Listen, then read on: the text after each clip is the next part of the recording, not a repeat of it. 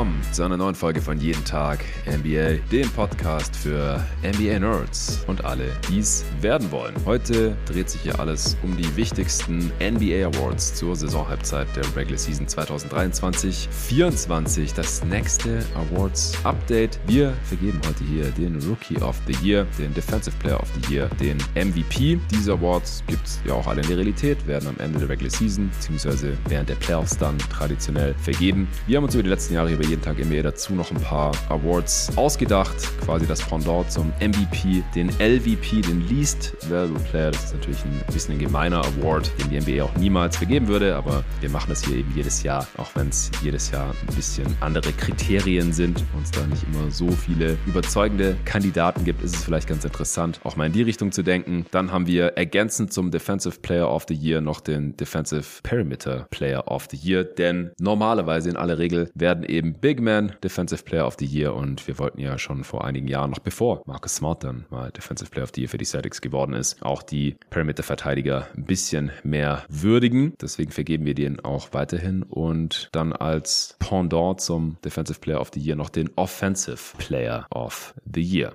Für diese Übung habe ich wieder am Start den David Krutt, mit dem ich normalerweise immer das erste Awards-Update aufgenommen habe, die letzten Jahre hier bei Jeden Tag NBA. Dieses Mal erst zur Saison-Halbzeit am Start. Außerdem ist er der Mann, der damals den Defensive Perimeter Player of the Year angestoßen hat und der Mann, mit dem ich schon über ein paar andere Awards gesprochen habe. Allerdings war das eine Supporter-Folge, die ist auch heute schon ein bisschen früher erschienen für die guten Menschen, die auf steadyako.com slash jeden Tag NBA schon ein monatliches Abo für jeden Tag NBA abgeschlossen haben. Da haben wir über den Sixth Man of the Year gesprochen, den Coach of the Year, den Comeback Player of the Year und den Most Improved Player. Also wenn ihr auch darauf Bock habt, gerne Supporter werden. David, was geht ab? Hey, ja, mir geht's gut. Draußen ist die Hölle los, beziehungsweise es schneit, also eher das Gegenteil davon. Aber ähm, im Haus ist schön warm.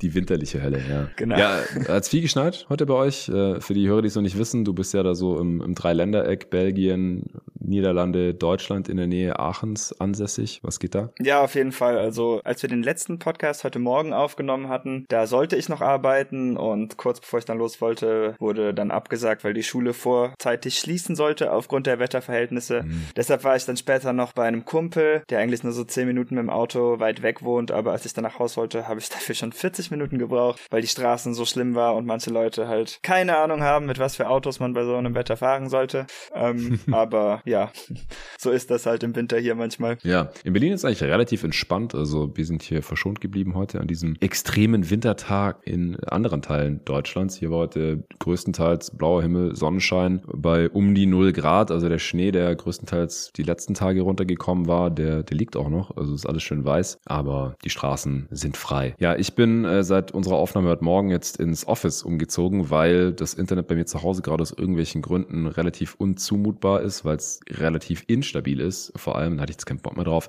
Deswegen hier ist so ein leichter Hall in diesem Meetingraum, wo ich dann aufnehme. Es kann auch mal ab und zu Störgeräusche geben für irgendwelche Menschen, die vor der Tür ähm, im Gang entlang laufen oder so, sich unterhalten. Das kann vorkommen, also davon äh, bitte nicht irritieren lassen.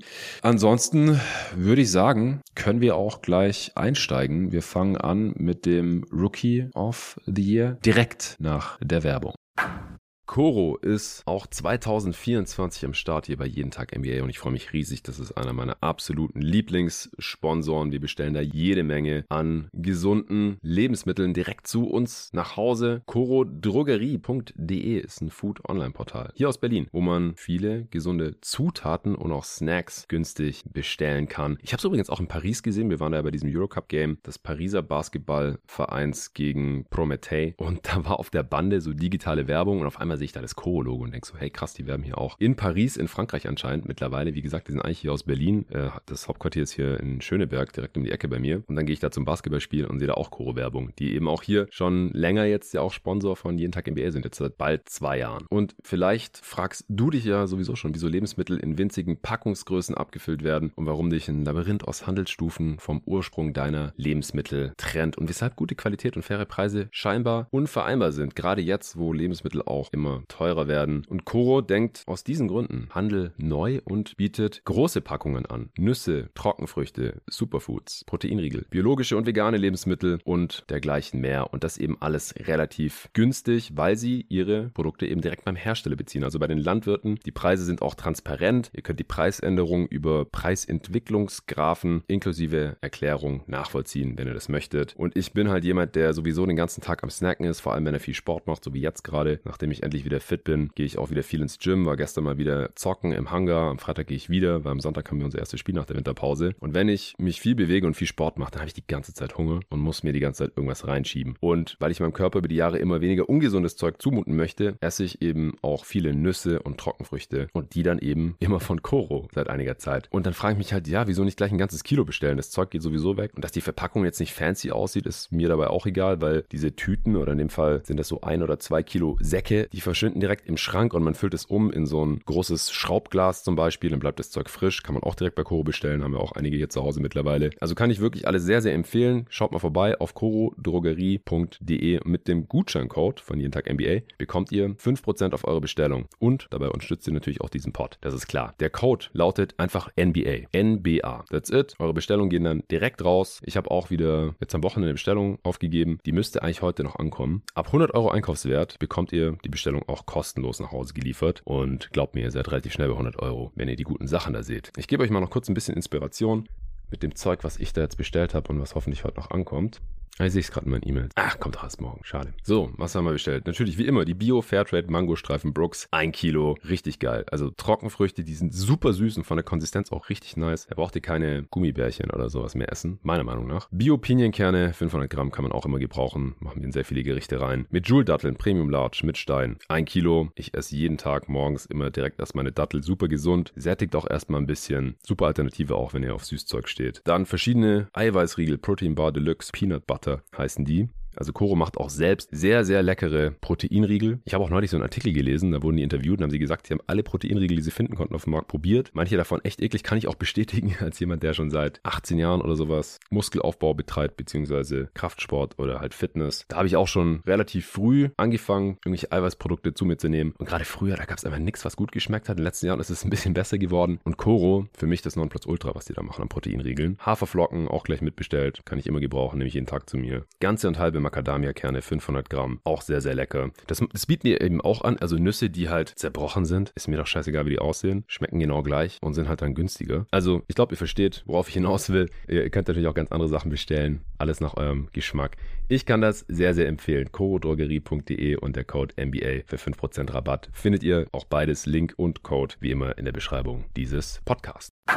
Rookie of the Year. Ich kann mir deine Reihenfolge schon denken. Platz eins wahrscheinlich relativ indiskutabel. Platz zwei dann auch. Ab Platz drei wird's eventuell interessant. Ist ja ein bisschen dein Metier. Du haust ja so semi-regelmäßig auf deinem äh, Twitter-Account beziehungsweise X-Account at Wham and Cheese, falls ihr David folgen wollt. Ich habe von jedem, der hier im Podcast ist, immer in jeder Folge des Ex-Twitter-Handle verlinkt, äh, so auch in dieser. Dann folgt ihm gerne, denn er haut dort, wie gesagt, in so halbwegs regelmäßigen Abständen, meistens sonntags, seine aktuelle Top 10 der Rookies der laufenden Saison raus. Deswegen äh, könnte man jetzt sagen, wer da immer fleißig aufgepasst hat, der weiß deine Top 3 schon. Auf der anderen Seite hast du ja auch schon am Montag gesagt, du warst da in letzter Zeit nicht mehr so ja, fleißig und hast es ein bisschen schleifen lassen. Deine, deine letzte Top 10, wie lang ist die her? Schon einige Wochen, oder? Ich glaube, ich hatte Neujahr, weil Neujahr fiel ja auf war, war glaube ich, von Sonntag auf Montag und da ja. habe ich, glaube ich, die letzte gemacht. Aber war alles ein bisschen schwierig, weil um Weihnachten rum hatte ich äh, viele Internetprobleme und mhm. ja, auch Neujahr ist immer viel los mit der Arbeit, weil dann haben Kinder schlechte Prüfungen geschrieben und dann kriege ich mehr Kunden.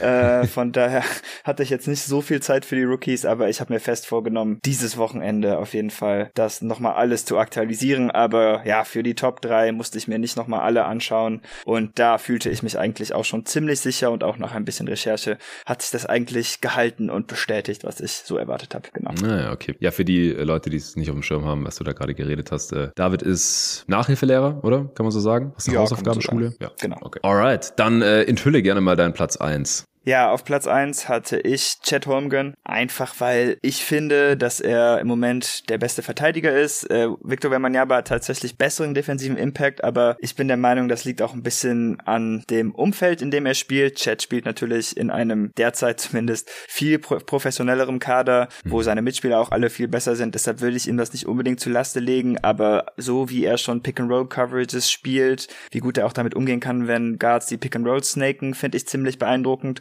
Und dazu ist er natürlich dann auch nochmal eine ganze Ecke effizienter als Victor zum Beispiel. Wahrscheinlich als, ja auch viel effizienter als mein dritter Platz. Von daher, ja, war es für mich eigentlich relativ alternativlos. Er macht das Ganze natürlich bei den Thunder, die wir in der vorigen Folge auch schon ausgiebig besprochen haben. Und ich finde seinen Case tatsächlich ziemlich gut.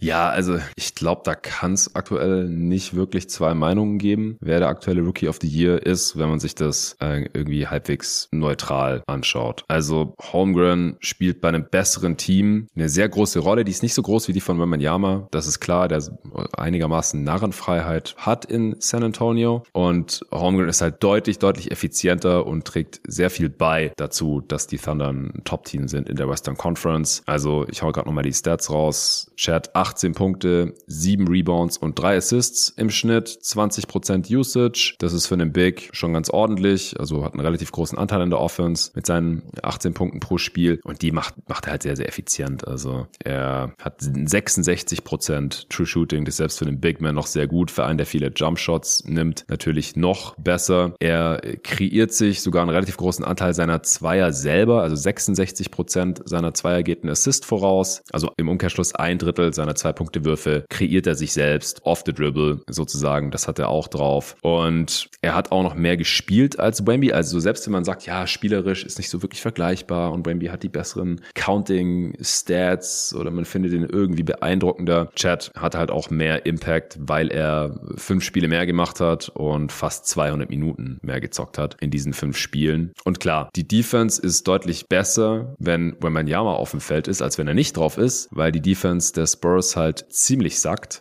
Aber trotzdem ist sie nicht so gut wie die Defense der Thunder, wenn Chad Holmgren drauf ist. Obwohl die sogar ein bisschen schlechter ist, wenn Chad drauf ist, als wenn er nicht spielt. Würde ich jetzt hier nicht überbewerten. Trotzdem halte ich halt Holmgren schon für einen sehr, sehr äh, funktionalen, positiven Verteidiger in diesem Umfeld. Ich weiß jetzt nicht, wie wenn man ja mal in diesem Umfeld funktionieren würde. Dieses Gedankenexperiment finde ich auch nicht so besonders zielführend. Wir können nur das bewerten, was wir halt sehen. Und da hat Holmgren halt in Anführungsstrichen das Glück, dass er halt in einem sehr viel funktionaleren Team aktuell spielt, dass er wirklich viele Siege holt. Da hat er einen großen Anteil dran. Und deswegen ist es für mich auch sehr, sehr klar, dass Holmgren aktuell der Rookie of the Year sein sollte. Auch wenn Wemby, zu dem wir gerne gleich noch kommen können, natürlich auch ein krasses Talent ist und richtig Bock macht zuzuschauen, sehr geile Flashes hat. Der bringt seine PS gerade noch nicht so wirklich auf die Straße und das ist halt auch nicht so ganz einfach mit dem Fahrzeug, das die San Antonio Spurs halt gerade sind. Also Wemby auf zwei, ja, nehme ich mal an. Äh, sorry, das war mein Einsatz, den habe ich verpasst. Äh, ja, Wemby auf jeden Fall, Wemby auf jeden Fall auf zwei. Man muss auch sagen, es ist ein bisschen die Frage, wie seine Saison ausgesehen hätte, wenn er jetzt auch schon die ganze Zeit auf Center spielen hätte dürfen. Mhm. Das sieht ja wirklich ja. deutlich besser aus, wenn er nicht noch einen Big neben sich hat. Jetzt im Januar hat er zum Beispiel ein 117er Offensivrating. Über die ganze Saison ist er nur bei 102, was sogar ineffizienter wäre als Pablo Bancaro letztes Jahr. Ich meine, Wembys Saison ist trotzdem auf jeden Fall besser, weil er defensiv natürlich so viel mehr Impact hat, aber ich musste das jetzt nur kurz sagen, weil mir gerade bei Paulos Jumpshot so viel kritisiert wurde und Wemby Brick da mindestens genauso viele. Ja, fair. Ähm, aber ja, ansonsten wäre er halt jetzt noch ein bisschen effizienter. Könnte ich seinen Case für den ersten Spot, glaube ich, auch sehen, aber die O-Rating-Unterschiede sind mir da einfach viel zu massiv oder auch das True Shooting, als dass ich da jetzt einen glaubhaften Case für ja mal machen könnte. Die Saison ist natürlich noch nicht um. Ich will ihn auch noch nicht ganz abschreiben. Chat kommt ja auch so ein bisschen runter langsam. Er war eine große Zeit der Saison, hat er für 50, 40, 90 aufgelegt. Hm. Er ist schon unter 40 Dreier und er ist auch sogar schon unter 80 Freiwürfe, während Wembanyama halt ein bisschen in die andere Richtung trendet. Also ich will den noch nicht ganz abschreiben für den Award, ja. aber jetzt so zur Halbzeit hat Chat eine 20 Punkte Führung und die muss Wemby jetzt erstmal wieder aufholen. Ich bin mir nicht mal sicher, ob Holmgren, wenn die Medienvertreter heute abstimmen würden, garantiert gewinnen würde. Nee, Geschweige denn, wie es am Ende ja. der Saison wäre. Aber mhm. wenn wir jetzt halt Stand heute unsere Awards vergeben, dann kann es eigentlich keine echte Begründung für, für Wemby geben, dass er irgendwie Holmgren vorzuziehen wäre, denke ich. Also das wären, glaube ich, relativ wilde Kriterien. Ich hau nochmal kurz seine Stats raus. Also Wemby haut äh, 20 und 10 raus, rund Punkte in Rebounds, drei Assists im Schnitt, hat auch eine höhere Assist-Rate als Holmgren, also bereitet einen größeren Anteil der Punkte seiner Mitspieler vor, aber begeht auch mehr Turnovers. 16% Turnover-Rate ist relativ wild. Auch das äh, drückt sein Offensivrating halt noch ein bisschen runter, aber es vor allem halt seine Scoring-Effizienz. 55% True Shooting ist unterdurchschnittlich. Für einen Big ist das halt relativ schlecht. Es liegt nicht an seinen Abschlüssen am Ring, weil da ist er relativ unstoppable, kann ja auch alles Mögliche danken, was bei anderen Spielern vielleicht Hookshots werden, sind bei Wemby lockere Dunks, aber die Jumper, die fallen halt noch nicht so besonders effizient, weil er da halt relativ viel chucken darf, beziehungsweise vor allem auch zu Saubeginn mehr durfte. Und klar, wie gesagt, es, es liegt auch viel am Umfeld. Äh, die Supporter haben ja sicherlich schon die Wemby Watch gehört, die vor ungefähr vier Wochen rauskam, kurz vor Weihnachten müsste das gewesen sein, von äh, Tobi und Luca. Und jetzt gab es die zweite Wemby Watch schon, also für Supporter nehmen wir einmal im Monat eine kurze Zwischenstandsmeldung auf, auch aus verschiedenen Blickwinkeln, also immer in verschiedenen Besetzungen. Was geht ab bei Victor Wembanyama, weil wir bekommen halt nicht so oft so ein Jahrhunderttalent rein und das wollen wir da einfach ein bisschen genauer beleuchten. Zusätzlich noch zu unseren Rookie Watches, was ja auch ein festes Format ist, was ungefähr einmal im Monat kommt und halt solchen Diskussionen wie hier, wenn es um den Rookie of the Year geht. Da kam gestern für Supporter dann zum zweiten Mal die Wemby Watch raus, dieses Mal von Torben mit Nico Gorni, der ist jetzt gerade, wo wir aufnehmen, erschienen. Das heißt, den konnte ich mir auch noch nicht reinziehen. Also deswegen alles keine Neuigkeiten hier. Es tut Wemby gut, wenn er einen traditionellen Point Guard neben sich hat. In den meisten Lineups, wie es Trey Jones zum Beispiel einer ist, der im Team vorhanden ist. Die haben schrecklich wenig miteinander gespielt bis vor kurzem, sondern viel mit Jeremy Sohan, der da als Point Guard irgendwie umgeschult werden sollte. Das hat nicht so besonders gut funktioniert, eben auch nicht für Wemby. Und dann hat er halt viel mit Zach Collins gespielt, bis der sich verletzt hat. Charles Bassey ist auch out for season und deswegen hat Pop ihn dann äh, wohl oder übel auf die 5 geschoben. Er ist oft der einzige Big jetzt auf dem Feld und das äh, tut seine Offense natürlich auch sehr gut und fordert ihn auch defensiv noch ein bisschen mehr und da kann er dann halt ein bisschen mehr zeigen. Aber es ist aus meiner Sicht trotzdem noch ein weiter Weg, bis er Chad hier irgendwie einholen kann vom spielerischen Level, gerade halt, wenn man den Teamkontext mit einfließen lässt. Und deswegen ist es für mich hier gerade noch sehr, sehr klar. Chad over Wemby an 1 und 2. Wen hast du auf Platz 3 stand heute? Da hätte ich Jaime Hackes Jr., was ich sehr frustrierend finde natürlich, da ich die Heat auch nicht so gerne mag, da sie mir schon viel Schmerzen zubereitet haben.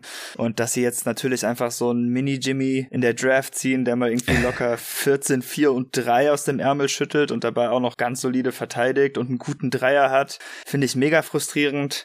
ähm, ich muss auch leider, das hat auch eigentlich keiner gehört, da das in den Outtakes des Drew Holiday Trade Podcast war, da hatte ich im Dwayne Wade Trikot die Miami Heat begraben und ja, ich weiß nicht, da fühle ich mich jetzt wieder nicht so wohl bei, weil sie spielen natürlich wieder ganz solide, haben jetzt noch einen guten Spieler dazu gekriegt und ja, einfach eine bärenstarke Rookie-Saison. Also er ist auch jemand, der in meinen anfangs wöchentlichen Rankings Woche für Woche immer so ein bisschen weiter nach oben gekrabbelt ist und inzwischen hat er sich für mich ziemlich fest äh, für den dritten Platz angeboten und etabliert und ich tue mich inzwischen auch schwer zu sehen, dass da vielleicht noch jemand dran vorbeikommt. Ich finde zum Beispiel die Rookies von Derek Lively oder Casey Wallace sind auch cool, aber es ist halt einfach nicht so ganz, ja, die große Verantwortung und die Rolle, mit der Jaime Hackes dann irgendwie äh, klarkommen muss. Ja, es ist für mich eigentlich auch alternativlos. Äh, Hackes spielt eine super starke Rookie-Saison. Haben wir auch schon öfters drüber gesprochen. Du hast es gerade auch schon schön zusammengefasst. Es ist halt auch niemand, der jetzt nur gut Plays finisht, sondern er kann auch für sich selbst mal was kreieren. Tatsächlich kreiert er 50 Prozent seiner zwei Punkte Abschlüsse für sich, was ein sehr, sehr guter Wert ist. Und die Spot-Up-Dreier trifft er auch, ist ungefähr durchschnittlich effizient mit seinem 115er Offensivrating. 60 Prozent für Shooting ist überdurchschnittlich effizient. Solider Defender hast du gerade schon gesagt. Also er ist so ein bisschen die Antwort auf die Frage, wen Eric Spolstra dieses Jahr unerwartet in die Rotation integrieren kann, den vorher keiner kennt, denn er wurde ja ziemlich spät gedraftet in der ersten Runde und ist stand jetzt der drittbeste Rookie und somit halt auch hier bei uns beim Rookie of the Year.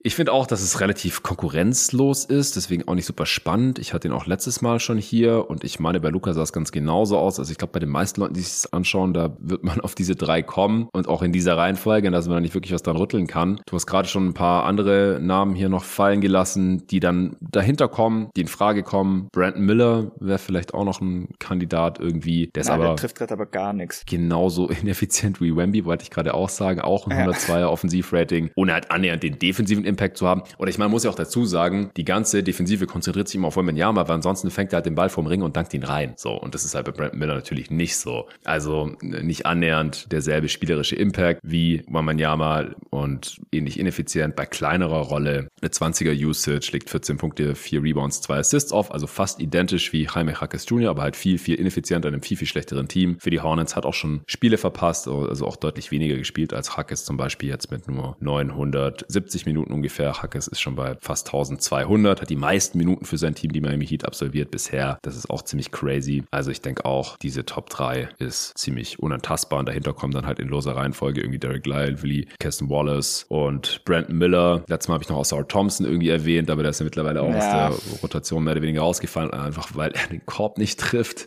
Offensiv einfach noch sehr, sehr roh ist. Ich, ich finde ihn geil mit seiner Athletik und seinem defensiven Playmaking und so. Aber gerade in Detroit, ja, ist es, ist es schon nee. relativ rough aktuell für ihn offensiv. Ja, nee, reicht gerade nicht. Ich würde auch eher einen anderen Brandon, glaube ich, erwähnen. Der hat noch nicht so ganz die Counting Stats, aber gerade mit Chris Pauls Verletzung äh, könnte Brandon Pajimski jetzt noch einen ja. Run hinlegen. Also das kann ich mir ganz gut vorstellen. Bin ich auch vertraglich zu verpflichtet als ein Teil des Dick Potts Duos.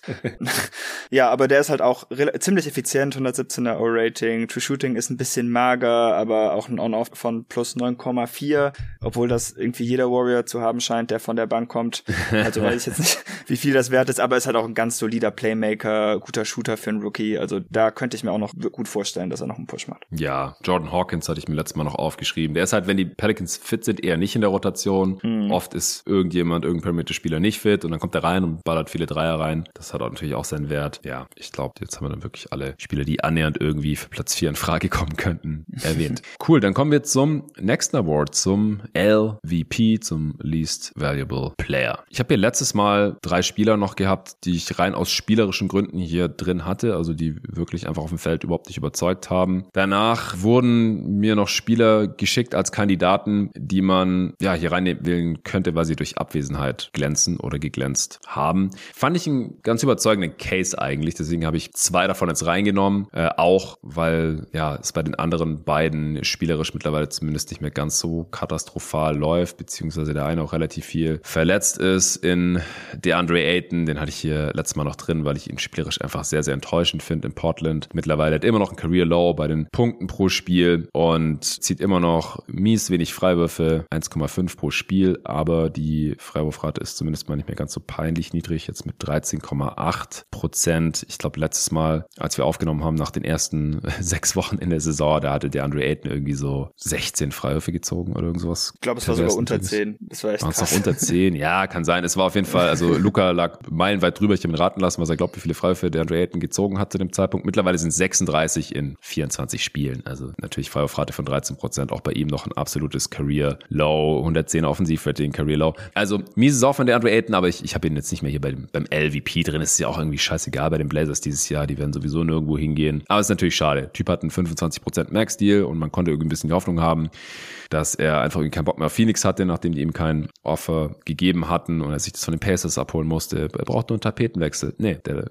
Tapetenwechsel hat alles noch verschlimmert, also ohne Chris Paul. Und Devin Booker sieht einfach noch viel schlimmer aus als vorher. Können wir abhaken. Jeremy Sohan habe ich auch rausgenommen. Das, ja, war so ein bisschen... Danke, danke. Es ist ja nicht seine Schuld. Ja, ich, ich weiß, du bist Sohan-Stan. es war nicht seine Schuld, dass Pop ihn in diese Rolle gezwängt hat und ihn da jetzt halt auch wieder so ein bisschen rausgeholt hat. Aber es war einfach so schlecht, was wir da gesehen haben. Er ist einfach kein Point Guard. Es tut mir leid. Und ich war da einfach ein bisschen frustriert, weil die Spurs viel schlechter ja. sind, als ich dachte. Und Wemby halt da auch viel schlechter aussah, als es sein müsste. Haben wir gerade schon so ein bisschen mit angeschnitten. Deswegen die beiden Dudes sind jetzt draußen. Ich habe drei andere. Wie sieht's bei dir aus? Wie bist du da vorgegangen? Nach welchen Kriterien? Und wer ist letztendlich für dich der LVP aktuell? Ja, ich habe äh, nur spielerisch mir das angeschaut. Ich verstehe natürlich okay. auch so Morant und Draymond Green Cases. Äh, habe ich beide nicht wirklich Ja, ja, habe ich ja, habe ich daraus verstanden. Finde ich aber jetzt irgendwie nicht so spannend. Also ich meine, nee, spannend ist das nicht. Deshalb habe ich mir lieber einfach mal Stats angeschaut, wie ich das okay. so mache und hacke dann lieber auf ein paar armen Spielern rum, die sich nicht wehren können. An eins habe ich Andrew Wiggins. Ja, war für mich letztes ja, Mal auch schon ein Kandidat, ja. Ja, also zum einen hat er ein True Shooting von 49,5, was natürlich der schlechteste Wert seiner Karriere wäre, ein Offensivrating von nur 103 und einen der schlechtesten On-Offs der Liga mit minus 14,2 oh. und ja, wenn man ihm zuschaut, da läuft halt irgendwie einfach gar nichts gut. Inzwischen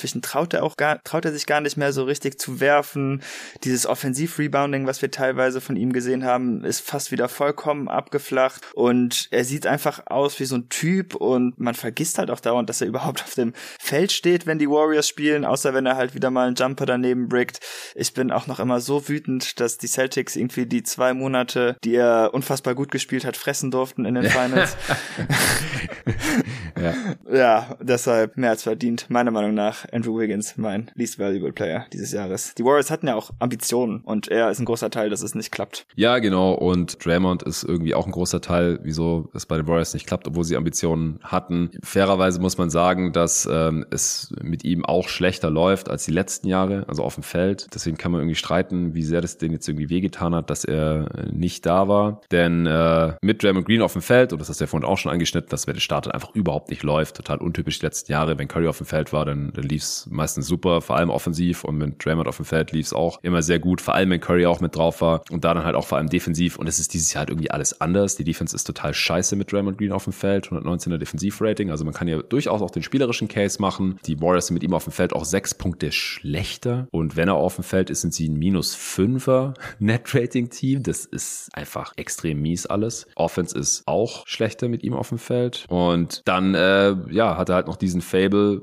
sich mit Spielern gegenüber, ja, mit Spielern auch, ja, John Poole, zu dem kommen wir gleich auch noch, das meine ich aber gar nicht, das war auch letzte Saison, sich gegen Spielern gegenüber extrem unsportlich zu verhalten. Und ja, nachdem er dann da äh, Nukic ins Gesicht geklatscht hatte, hat die Liga gesagt, so, das reicht jetzt. Und die Warriors waren da auch d'accord. Jetzt äh, muss der Typ sich mal behandeln lassen. Und erst wenn wir das Gefühl haben, der ist auf dem richtigen Weg und wird es alles ein bisschen cooler angehen, dann kommt er wieder zurück. Und das ist jetzt der Fall. Er kam zurück und die Warriors haben direkt mal in Memphis verloren gegen das Rumpfteam der Memphis Grizzlies. Also läuft jetzt auch nicht gerade besser für die Warriors. Aber das, das ist insgesamt halt einfach sehr, sehr enttäuschend und auch irgendwie einfach nur peinlich. Ich hoffe, es wird ja. jetzt wirklich besser, dass er sich da jetzt besser im Griff hat und nicht jedes Mal, ja, jedes Mal vielleicht nicht, aber einfach viel zu oft in den letzten Jahren schon. Das war ja auch bei weitem nicht seine erste Verfehlung, sondern das war jetzt halt irgendwie der, was weiß ich, siebte Streich oder so, wo die Liga dann gesagt hat, so jetzt reicht's. Du kannst hier nicht ständig wild um dich treten und schlagen und Gegenspieler verletzen. Das hat jetzt für mich hier alles insgesamt dieses, dieses Gesamtwerk, was Draymond auf und neben dem Feld gemacht hat, für den Least Valuable Player 2023, 2024 Stand heute erreicht.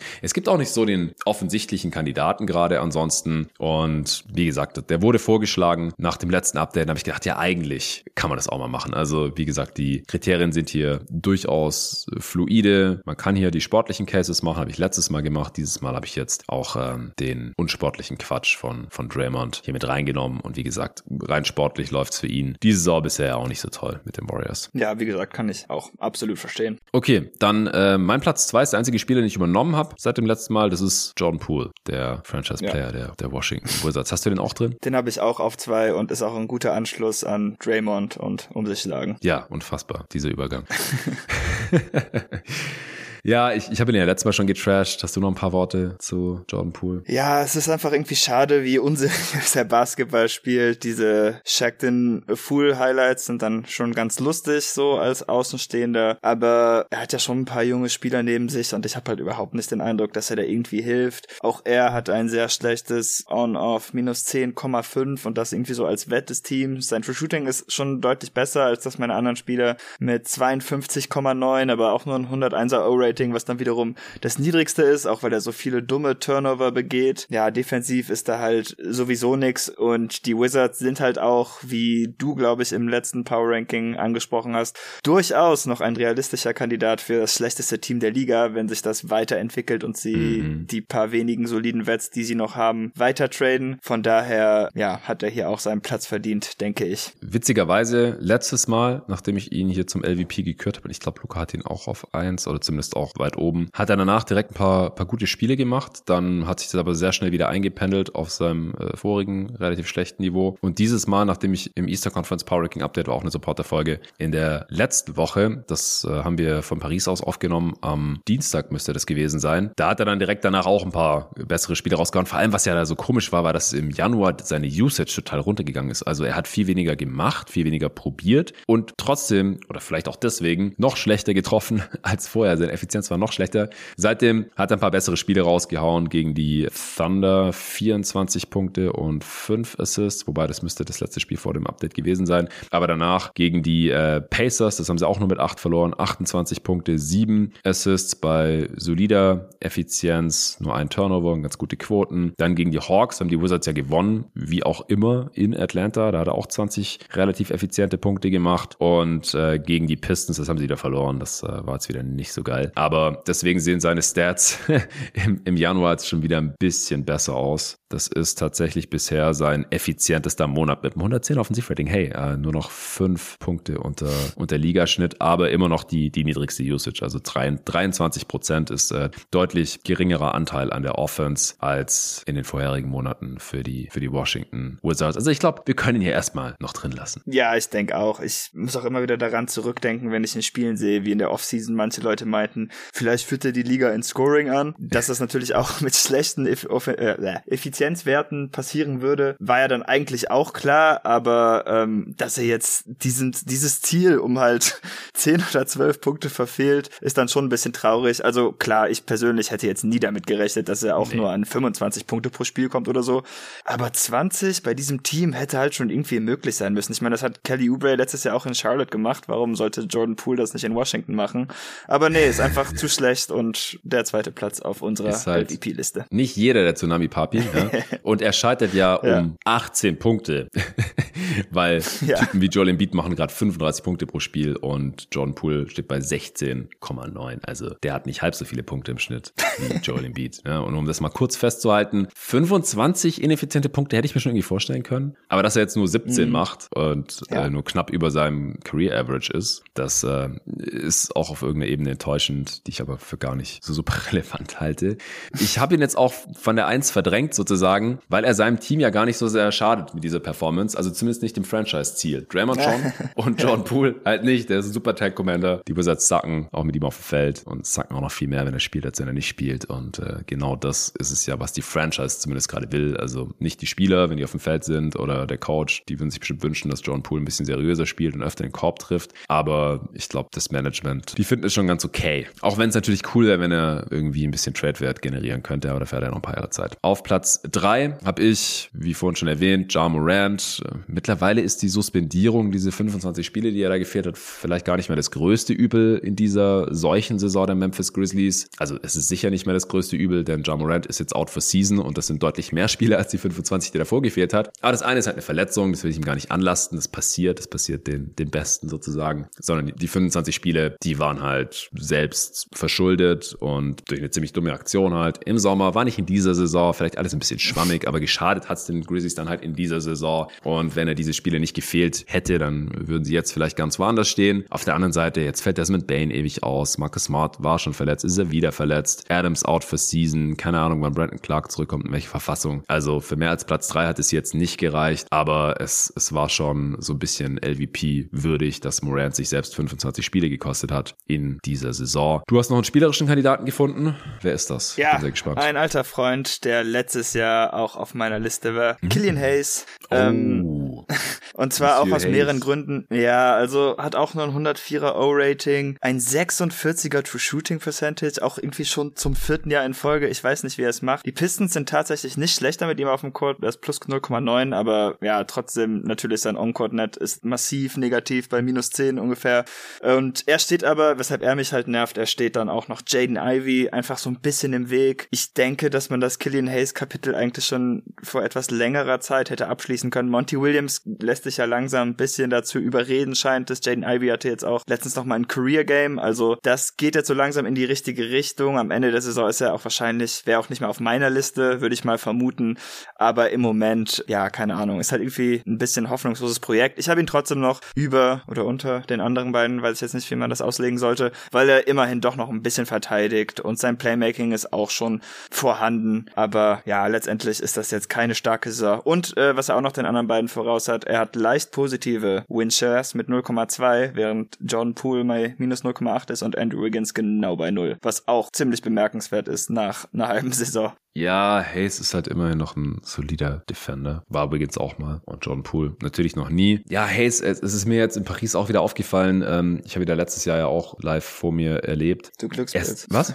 Glückspilz, habe ich gesagt. Ja, Glückspilz, weil der hatte eine krasse Kombination aus Arroganz und mhm. halt diesem Game. Ja. Also ich, ich, ich, ich kann mir das überhaupt nicht erklären. Ich meine, klar, du brauchst ein gewisses Selbstverständnis oder auch Selbstbewusstsein, um es überhaupt in der NBA zu schaffen, aber der Typ war, der hat, der hat getrieft vor Arroganz. Also er war mir mega unsympathisch. Gerade jetzt auch im mhm. Vergleich zu den ganzen Cavs und Netzspielern, die ich da dieses Jahr noch gesehen habe, auch die Bullspieler letztes Jahr, der Model Rosen, super sympathisch und so. Und dann hockt da so ein Killian Hayes vor dir und ja, verhält sich so ein bisschen wie der König von Frankreich. Vielleicht, weil er Franzose ist und halt super viel Aufmerksamkeit auch bekommen hat. Vielleicht hat er so einen kleinen Höhenflug gehabt, aber dann zockt er einfach so scheiße. Also halt vor allem auch offensiv super enttäuschend. Ich habe ja damals viel von ihm gehalten. Du warst noch nie so super angetan von ihm. Und äh, jetzt ist er hier in, in der Top 3 deiner, deiner LVPs drin. Ich, ich finde es immer wieder faszinierend irgendwie. Naja, kann ich auf jeden Fall nachvollziehen. Kommen wir doch zu einem positiveren Award. Alle anderen Awards sind positiver als LVP, natürlich. Und zwar zum Defensive Player of the Year. Auch hier muss ich sagen, Platz 1 ist relativ klar. Es sei denn, du schockierst mich jetzt irgendwie. Nee, Und nicht mal ich konnte hier dran rütteln, leider. nicht mal du konntest am Stifle Tower rütteln. Sehr schön. Ja, genau. Ja, äh, Platz 2, 3 und wie weit man da immer noch auch ranken möchte, ist sehr viel offener, glaube ich. Aber ich bin jetzt mit meiner Top 3 eigentlich ziemlich zufrieden nach der Recherche heute. Wie geht's dir denn? Ah, schön. Nee, ich bin überhaupt nicht zufrieden. Mm. Mir ist ja eigentlich auch wichtig, dass das Team ein bisschen eine gute defensive Saison hinlegt. Ja. Und das macht es aber irgendwie fast unmöglich, hier gute Kandidaten zu finden. ähm, deshalb musste ich dann bei anderen Sachen wie Minuten, was mir eigentlich auch wichtig ist, oder Spiele so ein bisschen Auge zukneifen, um mhm. jetzt hier eine halbwegs stimmige Liste zu basteln. Und ja, ich bin also, aber trotzdem, ich bin eigentlich nur mit meinem ersten Platz zufrieden. Okay. Ähm, da er den am Ende der Saison auch ziemlich sicher gewinnen wird, ist das dann auch des Weiteren gar nicht mal so schlimm.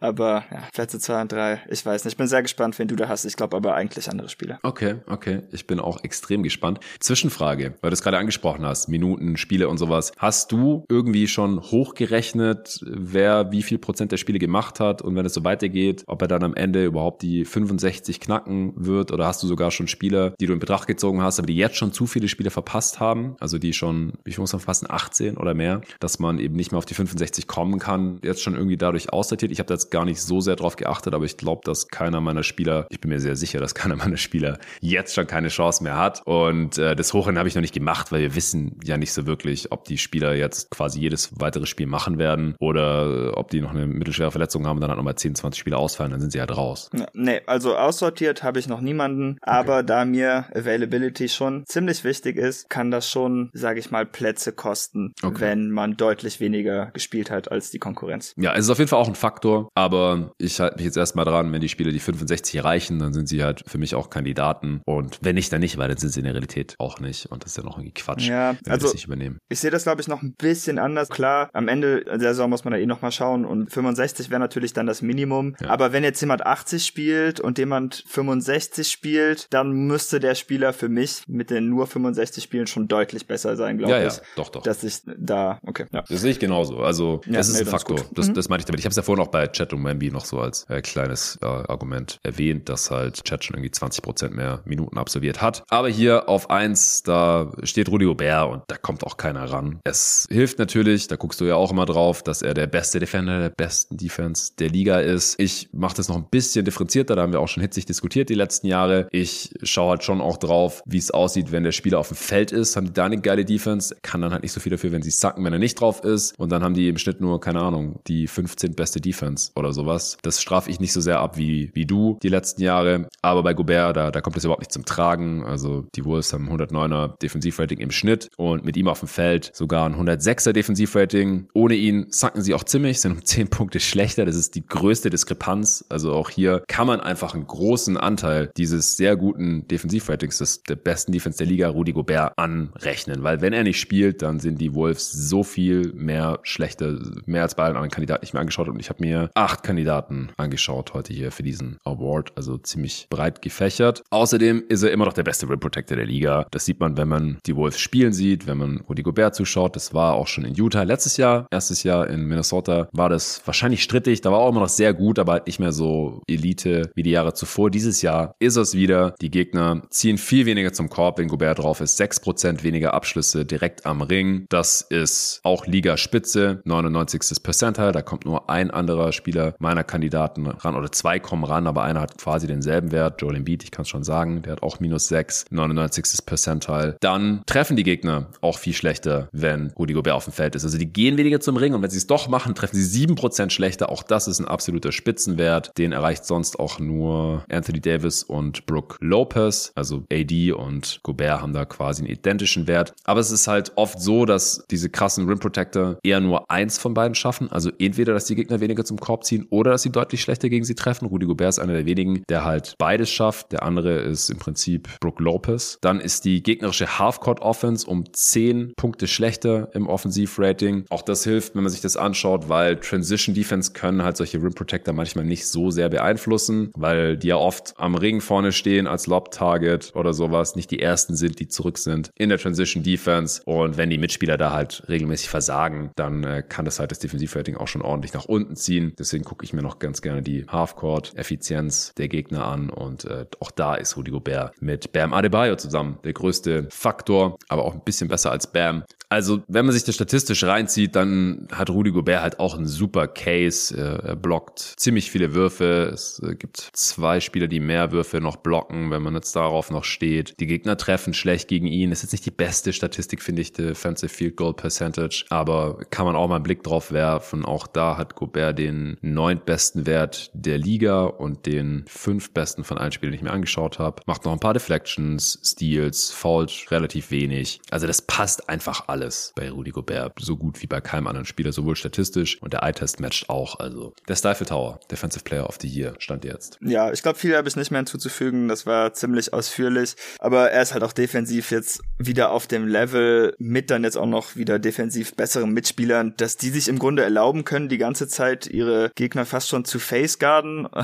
und ähm, Rudy macht dann halt einfach alles sauber. Und ja, deshalb als alter Rudy Gobert-Hater muss ich hier jetzt halt auch leider nachgeben wenn man auf diese Saison irgendwie zurückdenken will, später dann, dann waren die Wolves klar die beste Defense und der Schlüssel dieser Defense war für mich auch klar Rudy Gobert und damit ist die Wahl dann auch ziemlich eindeutig, auch weil kein anderes Team und kein anderer Spieler an diesen Impact herankommt. Yes, dann sind wir uns einig. Jetzt bin ich umso gespannter auf deinen Platz zwei. Äh, ja, du hast ihn eben tatsächlich erwähnt. Aha. Auf Platz zwei hätte ich Bam Adebayo zum Ich einen, auch, Alter. Weil ich, wow, endlich mal, ich musste immer für Bam kämpfen. Ja. Weil ihr, meine lieben Kollegen, seid ja alles immer Hater, weil er nicht der geilste Rim Protector ist oder so. Dann kommt er mit irgendwelchen ich anderen liebe komischen Bam, ich Typen. bin gar kein Hater. Voll der Hater, kommt er mit irgendwelchen mhm. anderen komischen Typen um die Ecke. Aber ich bin halt auch schon lange der Meinung, dass Bam äh, Draymond, okay, lange, zwei Jahre wahrscheinlich, Draymond als besten Playoff-Verteidiger abgelöst hat, auch wenn es in den Finals gegen Jokic nicht ganz so toll aussah. Aber abgesehen davon, Center verteidigen ja eh keine Center mehr, deshalb ist das nicht so wichtig. ähm, er hatte auch vom Impact her, macht er die Heat Defense acht Punkte auf 100 Possessions besser. Das war von den Spielern, die ich mir angeschaut hatte, die für eine relativ gute Defense gespielt haben. Ich glaube, die Heat sind gerade neunter. Mhm. Ähm, auch der beste Wert, das fand ich dann auch ziemlich überzeugend. Und er ist für mich halt auch einfach der Grund oder einer der Gründe, dass Eric Spolstra so viele kranke, komische Zonen auspacken kann, wo er irgendwelche schlechten Verteidiger in äh, undankbare Positionen stellt, aber weil Bam ja. dann halt auch so viel Lücken schließen kann, dass der Gegner gar nicht zum Korb kommt. Ja, er macht das einfach alles möglich und er hat halt auch wieder relativ, also hat recht viele Minuten dafür, dass er so viele Spiele verpasst hat, aber das könnte halt hinten raus vielleicht noch zum Problem für ihn werden. Aber ich finde halt bei diesem Feld hm, ist er damit trotzdem noch der zweitbeste Kandidat. Zu dem Schluss bin ich auch gekommen. Also, das ist ein Regular Season Award und deswegen kann ihn auch Rudy Gobert gewinnen und deswegen habe ich Bam hier auch, weiß nicht, ob ich ihn schon mal Top 3 hatte, aber er ist halt nicht der allergeilste Rim Protector. Das ist zum Teil natürlich auch Scheme-basiert, also weil die Heat halt auch ganz gerne switchen, switcht Bam dann halt oft auf Perimeter-Spieler raus und dann, wenn die schon Offense das einigermaßen ausspielen können, dann gibt's halt relativ viele easy Abschlüsse am Ring. Aber auch wenn Bam da war, dann hat es die Gegner jetzt nicht für so große Probleme gestellt wie bei einem Rudy Gobert oder Joel Embiid oder anderen krassen Rim Protectors. Beim besten Playoff Defender wäre ich trotzdem immer noch bei AD. Also finde ich einfach noch überzeugender ja, als Bam. Der hat auch einen Case, das stimmt, das stimmt. Find, der kann eigentlich alles, was Bam kann. Der kann auch switchen, der kann auch Perimeter Defender verteidigen und ist noch ein richtig krasser Rim Protector. Jetzt in der Regular Season. Sieht auch scheiße aus gegen Jokic. Jeder sieht gegen Jokic scheiße aus. Das ist doch kein Maßstab, Alter. Wer sieht denn gut aus gegen Jokic? Ich wollte nur den blöden Spruch klopfen. Ja, okay. Hast du geschafft. ähm, AD übrigens für mich nicht in der Top 3, kann ich schon mal spoilern. Da sieht der statistische Case leider ein bisschen blöd aus. Also die, die Lakers mhm. verteidigen irgendwie ohne AD einfach besser. Das kann natürlich ein bisschen Pech sein. Es gibt einfach andere Kandidaten, die ich überzeugender finde, Stand jetzt. Und Bam ist einer davon. Also von den Spielern abseits von Gobert hast du wahrscheinlich gemeint. Ja, äh, ist die Defense mit Bam ja, die ja, zweitbeste genau. auf dem Feld und nur er und Brook Lopez machen die Defense in Anführungsstrichen so viel besser. Also um acht Punkte bessere Defense laut Clean the Glass und das Defensivrating mit Bam ist halt auch sehr ordentlich 111. Das kommt nicht an das 106er ran von Rudy Gobert, aber ansonsten äh, ist auf dem Level nur noch Joel Embiid und Christaps Porzingis von den Boston Celtics. Alle anderen Defensive Player of the Year Kandidaten hier, die agieren in schlechteren Team Defenses. Was natürlich nicht immer ihre Schuld ist, aber es ist natürlich immer ein gutes Zeichen, wenn die Team Defense sehr gut performt, wenn dieser Spieler drauf ist. Was zum Beispiel bei den Milwaukee Bucks dieses Jahr leider überhaupt nicht gegeben ist. Deswegen ist Brook Lopez für mich auch rausgefallen und Janis auch nicht nah an der Top 3 aktuell, kann ich auch schon mal verraten. Ja, ansonsten sehen auch die Rim Protection Stats dieses Jahr besser aus von Bam. Also nicht, was die Quoten angeht. Tatsächlich schließen die Gegner um 2% besser ab, wenn Bam Adebayo auf dem Feld ist, direkt am Ring. Das ist natürlich nicht geil und das ist auch der einzige Spieler, nee, bei Jaron Jackson Jr. beim amtierenden Defensive Player of the Year ist tatsächlich auch so, bei Janis auch.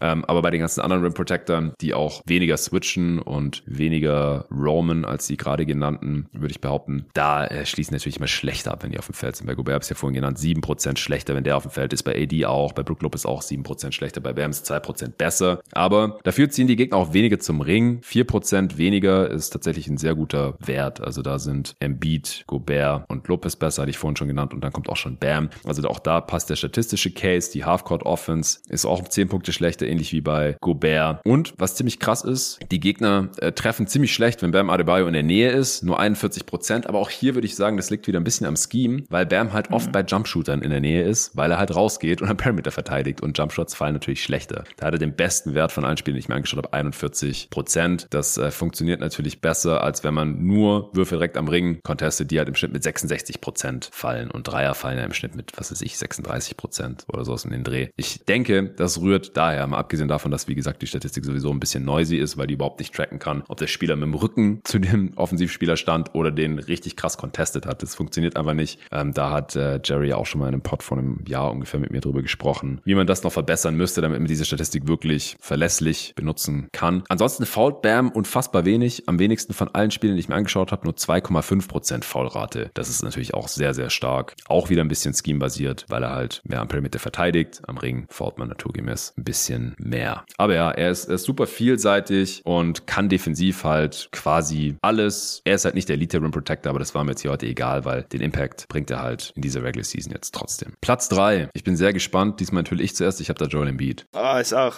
Nein! Das finde ich aber krass, dass wir jetzt auf die gleichen drei Namen gekommen sind Unfassbar. bei dieser komischen DPOY-Saison.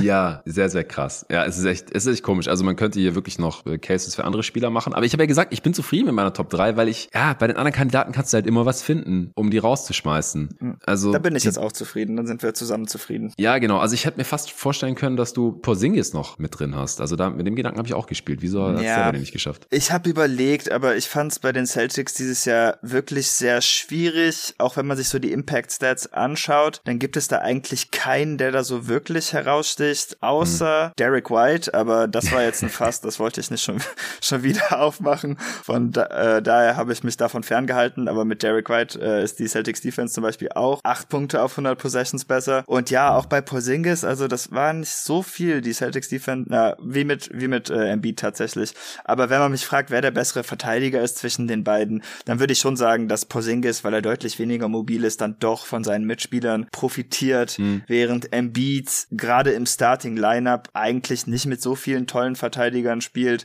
Also Betum ist okay, aber jetzt im Alter auch nicht mehr der Beste. Maxi ist verbessert, aber viel besser Melton als Durchschnitt würde ich jetzt auch nicht unbedingt sagen. Melton ist noch gut genau und von Tobias Harris als Verteidiger halte ich eigentlich gar nichts.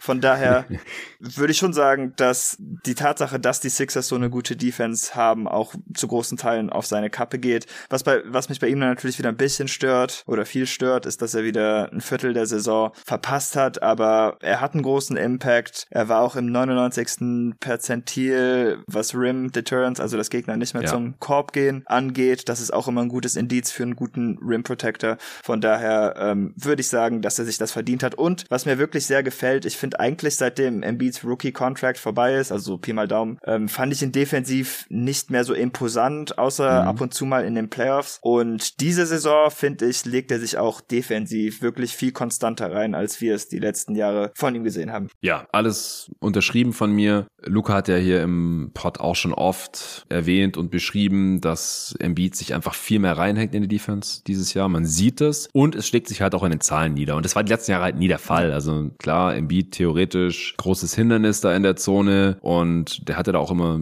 ja, einen soliden Impact. Aber dieses Jahr ist es halt schon relativ krass. Und die Defense ist halt nur geringfügig schlechter mit ihm auf dem Feld als die der Celtics mit Porzingis auf dem Feld. Du hast ja gerade schon gesagt, die Celtics haben viele krasse Defender und die Sixers eigentlich nicht. Also 110er Defensivrating für KP bei den Celtics und mit Embiid ist ein 111er auf dem Feld. Bei beiden ist die Defense um drei Punkte besser, wenn sie drauf sind. Du hast die Rim Deterrence schon angesprochen, die ist quasi auf demselben Niveau wie von Rudy Gobert. Die Gegner haben einfach Schiss, gegen Embiid zu finishen, machen es da nicht so gern, drehen wieder um auf dem Weg zum Korb und wenn sie es doch probieren, dann treffen sie um zwei Prozent schlechter. Das ist jetzt kein Elite-Wert, 68. Percentile, meilenweit weg von Gobert, AD und auch Brook Lopez, aber es ist halt solide, blockt auch relativ viele Würfe. Zwei Blocks pro Spiel ist, ist auch nicht nah dran an äh, Brook Lopez, der die Liga anführt, sowohl bei den Blocks per Game mit 2,9 als auch bei der Block Percentage mit 4,2, also zumindest von den Kandidaten, die ich mir jetzt hier angeschaut habe. Ähm, AD ist noch drüber, aber dann ja sind halt Embiid und Gobert da auch relativ nah beieinander. Also er ist einfach ein guter Rim Protector, auch, auch relativ versatil, auch wenn er nicht so gerne am Perimeter draußen verteidigt. Defensive Field Goal Percentage hat auch die zweitbeste der Liga nach Brook Lopez. Nee, stimmt gar nicht, sorry. Die zweitmeisten verteidigten Field Goals der Liga nach Brook Lopez. Hat er mit über 21. Nur Lopez und er kommen da auf über 20. Wie gesagt, das ist alles ein bisschen noisy, aber wollte ich auch noch erwähnt haben. Und fault auch nicht viel. 2,8% Foul Rate ist auch sehr gut. Und der drittbeste Wert hier nach Bam, AD und Janis sind bei 2,7 und dann kommt auch schon Joel Embiid. Also, als ich mir das alles angeschaut habe, natürlich zusätzlich zum Eye-Test, war für mich relativ klar, dass er in die Top 3 rein muss. Vielleicht kann man ihn sogar auf Platz 2 sehen. Und dass halt bei allen anderen Spielern man halt relativ schnell Gegenargumente finden kann, die mir bei Embiid einfach fehlen. Also Porzingis haben wir schon drüber gesprochen. Triple J ist einfach nicht so imposant dieses Jahr. Defensiv, auch statistisch sieht der Case nicht mehr so geil aus. AD hatte ich vorhin schon erwähnt. Lopez und Janis, die Bucks Defense sagt einfach zu hart und leider auch wenn die drauf sind, können sie nicht so super viel dafür. Die Perimeter Defense hat einfach stark nachgelassen. Es macht einfach einen riesen Unterschied, ob Drew Holiday da verteidigt oder ein Damon Lillard. Aber trotzdem äh, würde man sich da mehr erhoffen. Jared Allen hatte ich mir noch angeguckt. Der ist auch statistisch gesehen irgendwo im Mittelfeld unterwegs, sticht da nicht so wirklich heraus als Vertreter für die Cavs. Letztes Mal hatte ich hier noch Mobley drin, der hat einfach zu viel verpasst mittlerweile. Wahrscheinlich auch schon zu viel, ja. um überhaupt noch die 65 zu knacken. Ziemlich sicher sogar. Der am Anfang der Saison ja auch schon mal gefehlt.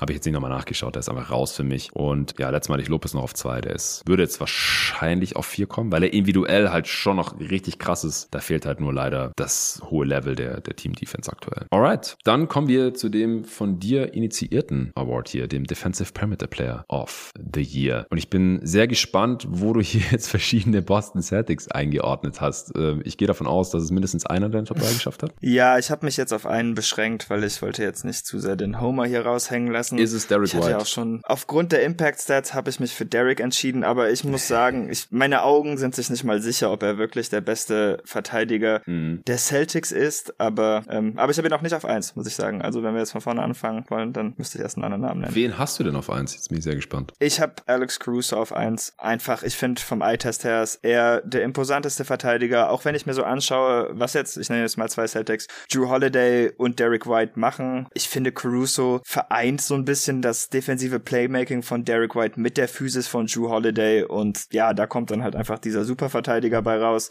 Was ein bisschen drückt, ist, dass er nicht ganz so viele Minuten spielt wie die anderen, mhm. dadurch, dass er sich öfter verletzt und natürlich auch nicht der Offensivspieler ist, der White oder Holiday sind, aber er macht die Bulls Defense auch um fast fünf Punkte besser, wenn er auf dem Feld steht und hat er ja auch wirklich nicht so viele gute defensive Teammates. Er ist einer der wenigen Perimeterverteidiger, die halt auch mal ein Spiel für ein Viertel oder so komplett drehen können, wenn er locked in ist und die gegnerische Defen äh, Offense komplett zur Verzweiflung bringen kann und deshalb habe ich ihn wieder mal auf eins. Ich glaube, das hatte ich auch letztes Jahr schon so beim ersten Awards Ranking. Ja, ich hatte letztes Mal auch noch in der Top 3, ich glaube auf zwei und Luca hat mir das dann so ein bisschen ausgeredet, weil er halt nicht so super viel spielt. Also halt auch verglichen mit den anderen Elite. Aber er startet jetzt. Defender. Ja, das stimmt, aber er spielt ja trotzdem nur 25 Minuten pro Spiel oder sowas. Ich kann es gerade nochmal checken. Ja, 25,5. Ja, genau. Also da fällt er halt leider schon ein bisschen ab und es liegt jetzt anscheinend nicht mal in seiner Bankrolle, sondern einfach daran, das haben ja auch Bulls Verantwortliche mittlerweile mal zu Protokoll gegeben, dass sie ihn einfach nicht überlasten wollen, weil er halt einfach mit so viel Einsatz spielt und so viel Energie. Sie fürchten halt, dass es sein Körper, obwohl er ja noch nicht mal 30 ist, einfach nicht durchhalten würde, wenn er 30 Minuten pro Spiel spielen würde. Er ist ja auch einigermaßen verletzungsanfällig. Er hat ja immer wieder irgendwas. Ja. Und äh, ja, deswegen habe ich ihn dann aufgrund des Impacts hier ein bisschen rausgeschoben. Bei Perimeter Defendern ist es natürlich noch viel schwammiger, da zu versuchen, irgendwas mit ähm, Team-Stats zu bauen, weil die halt naturgemäß nicht denselben Impact haben wie Rim Protector, weil Rim Protector einfach quasi jeden gegnerischen Angriff beeinflussen können und Perimeter Defender halt nur, wenn ihr Gegenspieler irgendwas macht oder wenn sie halt gerade in der Position sind, dass sie rüber rotieren und irgendwie helfen können, was halt Spieler wie Derek White und Alex Caruso und auch noch viele andere auch viel machen, aber halt nicht so oft wie Rudy Gobert oder solche Typen. Das nochmal kurz als, als Einordnung, wieso wir halt auch diesen separaten Award hier eingeführt haben. Damals dachten wir auch noch, dass es sowieso in der modernen NBA keinen Perimeter-Spieler mehr zum Defensive Player of the Year schaffen könnte, aber da haben wir halt die Rechnung ohne Marcus Smart gemacht und dass er so viele Stimmen bekommen würde, stellvertretend für die sehr, sehr gute Celtics Defense vor zwei Jahren. Naja, zurück zu, zu Alex Caruso. Was mir da aufgefallen ist, dass er auch keinen so tollen statistischen Case hat. Wo habe ich ihn denn in meiner Tabelle hier? Ja, Wolf im Perimeter Defender ist schon ziemlich krass. Also fünf Punkte besser, die Bulls Defense. Ohne ihn 119er Defensivrating, mit ihm 114er. Das ähm, ist eigentlich auf jeden Fall ein Argument pro Caruso und matcht ja auch, also passt sehr gut zum Eye-Test. Bei mir ist er trotzdem rausgefallen. Ich habe mich letztendlich für den anderen Celtics Guard entschieden. Also da können wir uns ein bisschen ergänzen. Nee, Quatsch, ich habe beide drin. Was, was erzähle ich denn hier? Ich habe Drew Holiday, OG Amanobi und Derek White drin und Alex Caruso und Herb Jones jetzt rausgeschoben im Vergleich zum letzten Mal. Hm. Wen hast du noch drin, außer Caruso und White? Ja, als dritten, aber da wurde es schon knapper, hatte ich noch Jalen Suggs, aber da ist tatsächlich der Statistik-Case auch nicht so gut. Die Magic Defense ist mit ihm auf dem Court dreieinhalb Punkte schlechter, aber das würde ich daran festmachen, dass der Starting Lineup jetzt nicht zu den stärksten Defensiv-Units der Orlando Magic gehört, mhm. glaube ich. Und ich wollte halt schon so ein bisschen würdigen, dass die Magic so eine gute Defense stellen und ich ihn halt auch so vom Zuschauen her zumindest als besten Verteidiger der Magic einstufen würde. Könnte aber Herb Jones auch auf jeden Fall sehen. Ich muss sagen, bei Anunobi, nix Anunobi wäre für mich wahrscheinlich erster. Toronto Anunobi ja. fand ich ein bisschen schwach, aber gut, die Defense von Toronto ist halt auch eingekracht, seitdem er weg ist. Also vielleicht hat er da mehr gemacht, als äh, mir im ersten Moment klar war. Ja, Anunobi ist für mich eigentlich immer ein Top 3 Perimeter Defender. Ich hatte ihn letztes Mal jetzt aber auch nicht drin, weil ich ihn diese Saison halt auch nicht ganz so krass fand. Ich ja. hatte das Gefühl, dass er ein bisschen Motivationsprobleme hat und das äh, tut in der Defense halt dann natürlich schon extrem weh. Und äh, oh Wunder, nach seinem Trade sah er da direkt wieder viel besser aus und äh, natürlich auch die, die Knicks Defense entsprechend. Also Anunobi äh, für mich immer noch ganz klar ein Top 3 Perimeter Defender dieser Liga. Und ja, Derek White, du hast ja vorhin schon über ihn gesprochen, ist einfach so ein kranker Help Defender mit Impact und ist natürlich auch On-Ball. Sehr, sehr gut für so einen Spieler, der, der ganz klar unter zwei Meter groß ist, unfassbar. Und dann haben sie da noch mit Drew Holiday, äh, der versatilsten On-Ball-Defender der gesamten Liga, der halt auch gegen alle fünf Positionen gestellt wird diese Saison und äh, da immer irgendwie gut ist. Ich weiß nicht, ist Holiday der beste Defender gegen Jokic vielleicht?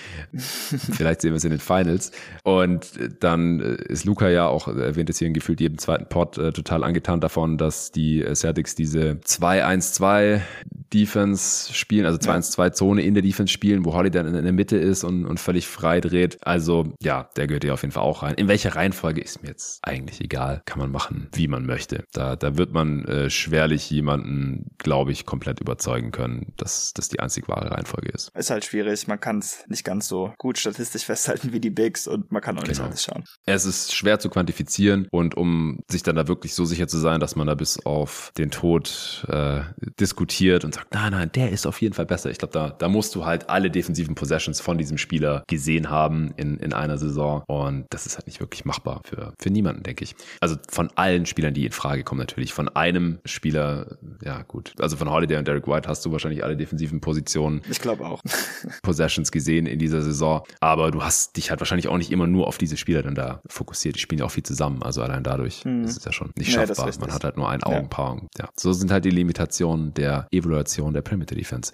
Aber ich hoffe, es war äh, trotzdem interessant hier, unsere Diskussion, auch unsere Top 3. Wir haben noch zwei Awards vor uns. Und hier ist halt immer so ein bisschen die Frage, weil natürlich offensive Creation und offensive Impact den, auch den höchsten Mehrwert in dieser Liga bietet. Inwiefern unterscheiden die sich überhaupt bei dir? Die Top 3 beim Offensive Player of the Year und beim MVP, ohne jetzt schon oh, Namen zu nennen. Bei mir sind zwei Namen gleich, aber die Reihenfolge ist komplett anders und ich habe auch einen Offensive Player of the Year, der für mich nicht mal im Ansatz im MVP-Rennen ist. Ist es Tyrese Halliburton? Das ist korrekt.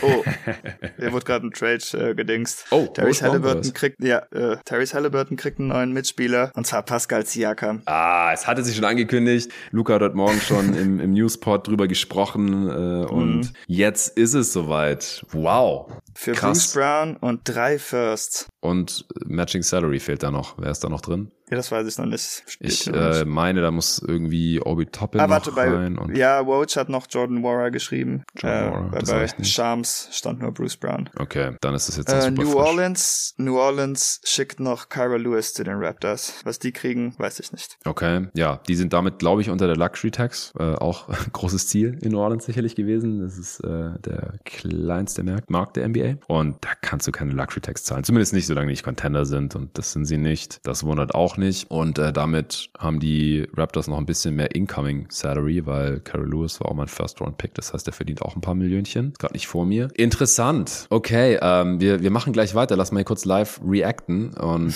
ja, weil ich glaube, dann kann ich morgen erst wieder beim Newspot drüber sprechen. Ich nehme jetzt keinen extra Pod dazu auf. Pascal Siakam bei den, bei den Pacers für Bruce Brown. Wow, das hat er jetzt, äh, war, war ein kurzes Intermezzo in Indiana für Brown. Der war ja auch relativ viel verletzt mit seinem Bone Bruce im Knochen. Und Siakam muss ja jetzt irgendwie signalisiert haben, dass er langfristig bei den Pacers unterschreiben wird. Also als ich das heute Morgen gehört habe im, im Newspot von Luca, äh, wir nehmen ja nicht nur montags den Newspot auf, den, die Weekend Edition, die große, die ich immer mache, sondern auch Dienstag, Mittwoch, Donnerstag, Freitag immer für die Supporter. Heute hat Luca gemacht und ich finde es nicht ideal. Jetzt gar nicht mal spielerisch, sondern einfach, weil Siakam schon steil auf die 30 zugeht und sie werden ihn ja bezahlen müssen. Also Supermax ist damit natürlich vom Tisch, aber ein Maxi wird er sicherlich haben wollen, sonst hätte er diesem Deal jetzt nicht zugestimmt. Da gab es ja auch Gerüchte, dass er nirgendwo hingetradet werden möchte aus diesem Grund. Und fände ich jetzt einfach nicht, finde ich nicht ideal. Ich finde es nicht schlecht, weil der spielerische Fit, der scheint mir schon irgendwie sinnvoll. Aber Siakam wird am 2. April 30 und Halliburton ist noch ziemlich jung und Pre-Prime, wie alt ist der? 24 oder so? Äh, Age 23 Season, wann er Geburtstag hat, weiß ich jetzt nicht. Am 29. Februar, tatsächlich, ja, Schaltjahr, Kind, uh. sehe ich gerade. 29. Februar 2000, ja, da, da wird er 24. Hätte ich mir eher einen Co-Star gewünscht, der halt mehr auf seiner Timeline ist, weil die ja. werden jetzt halt ihre Primes, die werden sich nicht, nicht überschneiden. Siakam hängt von seiner Athletik ab, hat keinen so tollen Wurf.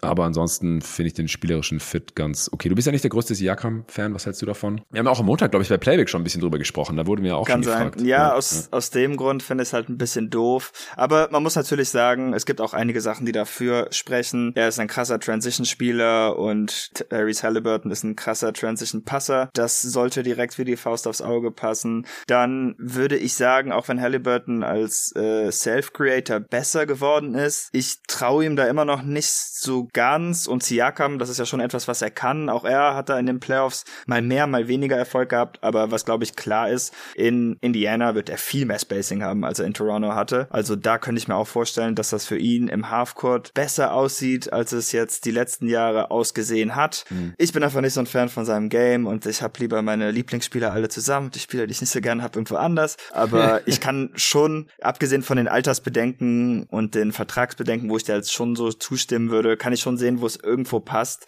Und man muss ja auch sagen, für Indiana Free Agents locken ist nicht wirklich drin. Und ja, wenn man dann immerhin noch einen Borderline All-Star irgendwie einbinden kann, während der Superstar gerade aufblüht und Kurs auf Top 10 NBA-Spieler macht, wenn er auch noch nicht ganz dort angekommen ist, meiner Meinung nach, dann kann man das schon mal machen, denke ich. Ja, ja, also ich finde es unterm Strich auch gut, glaube ich, in einem Markt wie Indiana. So, du musst das maximieren, wenn du so einen krassen Dude wie Tyrese Halliburton, wir kommen gleich zu ihm, hast und du musst es einfach ausnutzen. Und Siakam ist, äh, ist ein guter Spieler. Der war zweimal All-NBA, ist ein All-Star-Level-Spieler mindestens und wahrscheinlich auch noch die nächsten Jahre. Ist ein Two-Way-Spieler. Und wenn er halt nicht die Offense schmeißen muss, dann, dann ist es schon ein guter Fit halt für die nächsten paar Jahre. Also ich, Ich hoffe halt, dass er eher eine Dreijahres-Extension bekommt als eine Fünfjahres. Dann würde mir das auch noch besser gefallen. Also es hängt schon noch viel von dieser Extension einfach ab, auf die man sich ja schon quasi irgendwie mündlich und inoffiziell geeinigt haben muss. Sonst geben die Passes hier ja nicht diese Picks ab. Also die schicken zwei 2024er First Rounders laut Vosch. Ich muss da mal gucken, welche die haben. Und ein 26er First. Und die Pelicans schicken noch einen Second zu den Pacers. Dafür, dass sie Carol Lewis dumpen. Bobby Marks schreibt gerade, dass die Pelicans dadurch, dass sie Carol Lewis abgeben, 18 Millionen Dollar sparen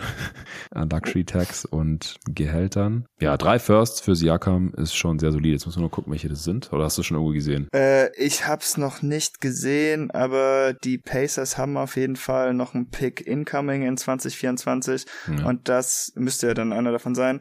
Uh, Indiana will receive the least favorable of Oklahoma Cities, Houstons, aber der ist protected 1 bis 4 hm. oder den LA Clippers oder den Utah Pick. Okay, das sind also vier Teams drin. Der Utah ist dann auch nochmal 1 bis 10 protected. Ja, also Protection sind eh egal, weil die Clippers und Thunder werden ja, den schlechtesten stimmt. Pick haben, einer von beiden. Und das wird dann halt so der 28. Pick oder so. Ja, ja. Und dann vermute ich mal den eigenen. Genau, den eigenen ja, 24er. Genau. Und der wird jetzt halt auch schlechter, dadurch, dass Siakam schon da ist. Also das sind keine geilen Picks, muss man sagen. Also beide safe außerhalb der Lottery, aus, es sei denn, es passiert irgendeine Katastrophe in Indiana jetzt noch. Dann kommen die die Playoffs und dann ist es kein Lottery-Pick, wahrscheinlich irgendwie um 20 rum oder so. Und der Pick der Thunder oder Clippers wird ja der 28. sein oder sowas. Und da noch der 26er eigene. Ja, da ist die Frage, ob der dann irgendwie protected ist. Aber in zwei Jahren, also da ist Halliburton dann gerade so Anfang seiner Prime und Siakam wahrscheinlich auch noch gut. Ja, das wird auch kein guter Pick. Aber hey, drei Firsts klingt ganz gut. Bruce Brown, auch ein brauchbarer Spieler. Sie haben eine Player Option ja äh, ihm gegeben im Sommer. Die haben jetzt natürlich die Raptors. Ja, dafür könnte man vielleicht auch noch was kriegen. Also die Raptors dann, den wenn weiter die den noch weiter verschiffen. Ja, ich ja. finde den Fit mit Scotty Barnes und RJ Barrett halt echt nicht geil, weil er auch keinen so tollen nee. Dreier hat. Und die werden ja jetzt, glaube ich, auch nicht mehr die Playoffs realistisch angreifen können. Also vieles ist möglich, aber die sind ja schon ein paar Siege drunter Zehn unter, und haben jetzt ja. entweder ihren besten oder zweitbesten Spieler getradet. Von daher wird das eh ziemlich schwierig. Dennis Schröder hat ja auch schon Jason Tatum gewünscht, dass er den Titel gewinnt. Also das haben sie sich auch schon auch abgeschminkt. Geil, ja. ja. von daher äh, wird es, glaube ich, schwierig für Toronto. Und ja, wenn man jetzt, jetzt haben sie aber natürlich in der nächsten Draft drei Picks. Das ist schon mal ganz gut, äh, weil ihr eigener könnte ziemlich gut werden und mit den anderen beiden, die dann wahrscheinlich nicht in der Lottery sind, kann man aber dann bestimmt noch ein bisschen rummanövrieren und vielleicht noch was hochtraden. Also das ist auch schon mal eine ordentliche Ausgangsposition und auch wenn die Picks jetzt nicht so super toll sind, gefällt mir das trotzdem besser als das Niemandsland, in dem die Raptors sich jetzt die letzten zwei Jahre bewegt haben. Ja, ja, sie haben drei Firsts jetzt dieses Jahr. Es sei denn, es sei denn, ihr eigener landet in der Top 6. Ah, Quatsch, außerhalb der Top 6. Sorry, ja, ist Top aus, 6 ja, so geschützt. Ja. Also dann ist er nämlich in San Antonio. Ja, dann ist recht Zeit zum Tanken jetzt. ja, eigentlich schon, aber noch in die Flop 6 reinzukommen wird nicht ganz so einfach, weil wir haben halt, naja, fünf ziemlich miese Teams, also vier richtig miese Teams mit den Pistons, Wizards, Hornets und Spurs. Ist dann haben wir noch die Blazers. Genau, dann Memphis noch. Also ja, wird knapp, wird knapp. Und ich bin mir halt nicht sicher, wie All-Out-Tanking Ujiri jetzt gehen wird. Das wird auf jeden Fall sehr, sehr ja. interessant. Ja. Ja, das stimmt schon. Also im Grunde ist das dann Kopf an Kopf rennen zwischen Memphis und Toronto, wer die sechs besten Orts kriegt und dann muss man sich halt eh auf die Lotteriegötter verlassen. Sind nur Orts, genau. Ja, ja. ja. Wir werden es erst äh, im Mai erfahren dann, ob die Raptors ihren eigenen Pick behalten oder nicht. Und dann haben sie im Zweifel halt immerhin noch zwei weitere Firsts, aber die sind dann halt weiter hinten. Kann man vielleicht bündeln, um dann irgendwie hoch zu traden oder so. Ja, sind auf jeden Fall flexibler und sind diesen Pascal Siakam Extension Kopfschmerz los. Und es äh, sieht jetzt auf jeden Fall konsequent aus und viel besser als letztes Jahr, als sie da Van Vliet einfach irgendwie behalten haben und dann in der Free Agency verloren haben, noch diesen, wie gesagt, Top 6 geschützten First für Pörtl abgegeben haben und so. Das, das war alles irgendwie ein bisschen sinnfrei. Vor allem jetzt im Nachgang. Aber guter Trade für die Spurs dann auch, würde ich. Ja, ja, ja, also genau, Playoffs wird, wird schwierig, jetzt vor allem nach dem Trade und dann wird der Pick eher besser. Und wie gesagt, solange er nicht in der Top 6 landet, wenn es der siebte oder achte oder neunte Pick ist, dann ist es ein geiler Trade gewesen für mhm. die Spurs auf jeden Fall. Okay, dann äh, haben wir jetzt hier unsere Live-Reaction zu dieser Walsh-Bomb zum Pascal Siakam-Trade auch schon drin und äh, können zu seinem neuen Mitspieler kommen, zu Tyrese Halliburton, den du auf 1 hast beim Offensive Player the Year. Das ist eine Ansage. Ich kann es nachvollziehen. Ich hatte ihn letztes Mal auf 2. Ich habe ihn immer noch auf 2, ehrlich gesagt. Aber ja, also ja, hau gerne schwer. mal raus. Ja. Ich habe ein bisschen mit mir gehadert, aber er macht die Pacers Offense um 9,5 Punkte auf 100 Possessions besser. Das ist schon mal ziemlich viel, nicht so viel wie der zweite Platz, aber ich glaube, das sind noch andere Sachen, die da mitspielen. Er führt die beste Offense der Liga-Geschichte an. Klar, nicht relativ, aber trotzdem absolut. Und das liegt auch zu großen Teilen an ihn. Er hat sich als Spieler einfach so weiterentwickelt. Er hat jetzt schon mehrere Streaks gehabt, wo er Double-Digit Assist-Games rausgehauen hat, ohne Turnovers. Er hatte doch auch schon 20 Assist-Game ohne Turnovers. Sein Dreier wird immer krasser, der Pull-Up. Also ich, ich habe ja immer ein bisschen an den Wurf geglaubt, aber inzwischen benutzt er das ja fast schon zu seinen Gunsten, dass er nur so einen blöden Setshot hat, weil die Verteidiger immer alle an ihm vorbeirennen, weil niemand so schnell abstoppen kann, wie er dann wirft. Also das finde ich dann auch ziemlich krass. Und das Einzige, was mich so ein bisschen stören würde, ist, dass ich von ihm als Self-Creator nicht so zu 100% überzeugt bin, auch weil ich es noch nicht so wirklich in den Playoffs gesehen habe. Aber ja, um das jetzt auch mit diesem Spielermaterial zu machen, also ich will jetzt nicht sagen, dass die Pacers unbedingt schlechte Spieler haben, aber Aaron Neesmith sah vor nicht allzu langer Zeit nicht unbedingt aus wie ein NBA-Spieler. Obi Toppin war da auf sehr wackeligen Beinen, was seine NBA-Karriere angeht. Oder zumindest ja. vom Impact her, wie ich sie eingeschätzt hätte. Ja, hätte bestimmt noch ein paar Chancen gekriegt. Aber du weißt, was ich meine. Ja, und der lässt jetzt einfach all diese Typen aussehen wie krasse Offensivspieler. Und das finde ich dann schon eine Leistung. Ja, mein zweiter Platz ist Jokic, ist glaube ich ziemlich klar. Der kann sowas natürlich auch, aber ich fand auch da für mich Halliburton kein MVP-Kandidat ist, dass ich ihm dann jetzt einfach mal diesen Award hier gebe. Woj hat unsere Pick-Theorie übrigens gerade bestätigt. Also ich meine, war ja relativ offensichtlich, aber damit ist es offiziell. Okay, sehr schön. Ja, es ist ein solider Case. Also ich, ich habe letztes Mal und dieses Mal drüber nachgedacht, Harry Halliburton hier an eins zu setzen. Aber er ist ein bisschen abgekühlt. Da haben wir beim Most Improved Player auch schon drüber gesprochen. Da hat es mir noch gereicht für den Most Improved Player, weil er halt immer noch auf einem absurden Niveau zockt. Aber die Pacers Offense ist ein bisschen runtergekommen und seine äh, persönlichen offensiven Zahlen halt auch seit dem äh, ersten Awards-Update. Und da hatte ich ihn auch schon nur auf Platz zwei hinter diesem äh, Dude namens Nikola Jokic. Also ich finde, ich habe mir die ganzen Zahlen mal angeschaut, weil ich meine, alle Kandidaten, über die wir hier sprechen, und ich habe da viele Spieler in Betracht gezogen, die sind offensiv einfach unfassbar unterwegs, egal ob es jetzt ein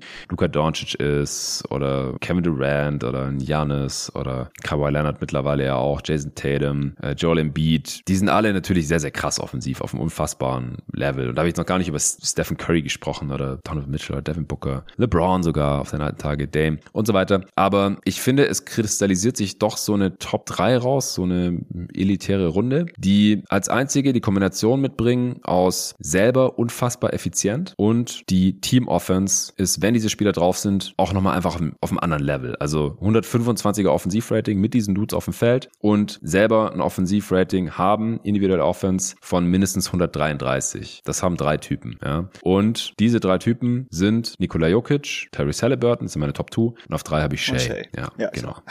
ja, also es ist eigentlich alternativlos, weil bei allen anderen ist entweder die Team Offense mit diesen Spielern auf dem Feld nicht auf demselben Level. Und da kann jetzt bitte nicht wieder jemand kommen, letztes Mal dann auch so, ja, oder Supporting Cast und bla bla und Luca Doncic und so. Ey, guckt euch mal Terry Halliburton Supporting Cast an, also Pre-Trade, ja, jetzt mit Siakam hat natürlich einen geilen Coaster, den hätte Doncic bestimmt auch ganz gerne, aber ich meine, der hat auch Kyrie Irving. Und ansonsten, also die Pacers, die Teammates, die sind einfach nicht so krass, das, man kann, das kann man mir immer nee. nicht so richtig erklären einfach. Du hast ja gerade auch schon gesagt, Obi Toppin, Neesmith, Buddy Hield, der irgendwie immer noch getradet werden will, Matherin, der einen absoluten Tunnelblick hat, Bruce Brown, gibt einen Grund, wieso sie ihn jetzt getradet haben, ja, und ja, auch mal als Turner, also das, das, ist einfach kein, das ist kein krasser offensiver Supporting Cast. Dann Shay, ja, der, der hat eine Gruppe Vorschulkinder um sich rum, die sind alle super jung, teilweise noch raw, man wusste nicht so genau, wer das spielt, klar, Mark, Mark Dagnott, wir haben ihn in der letzten Folge zum Coach of the Year hier ernannt, zur Halbzeit. Das passiert alles nicht in dem Vakuum, das sind nicht immer alles nur diese Spieler, aber trotzdem ist es für mich kein Zufall, dass diese Dudes halt die effizientesten Offenses anführen und selber dabei halt unfassbar effizient sind, richtig heftig effizient, selber aus dem Feld den Korb treffen oder halt noch von der Freiwurflinie, True Shooting, 65% für Jokic, 65% für Shea, 63% für Tyrese Halliburton und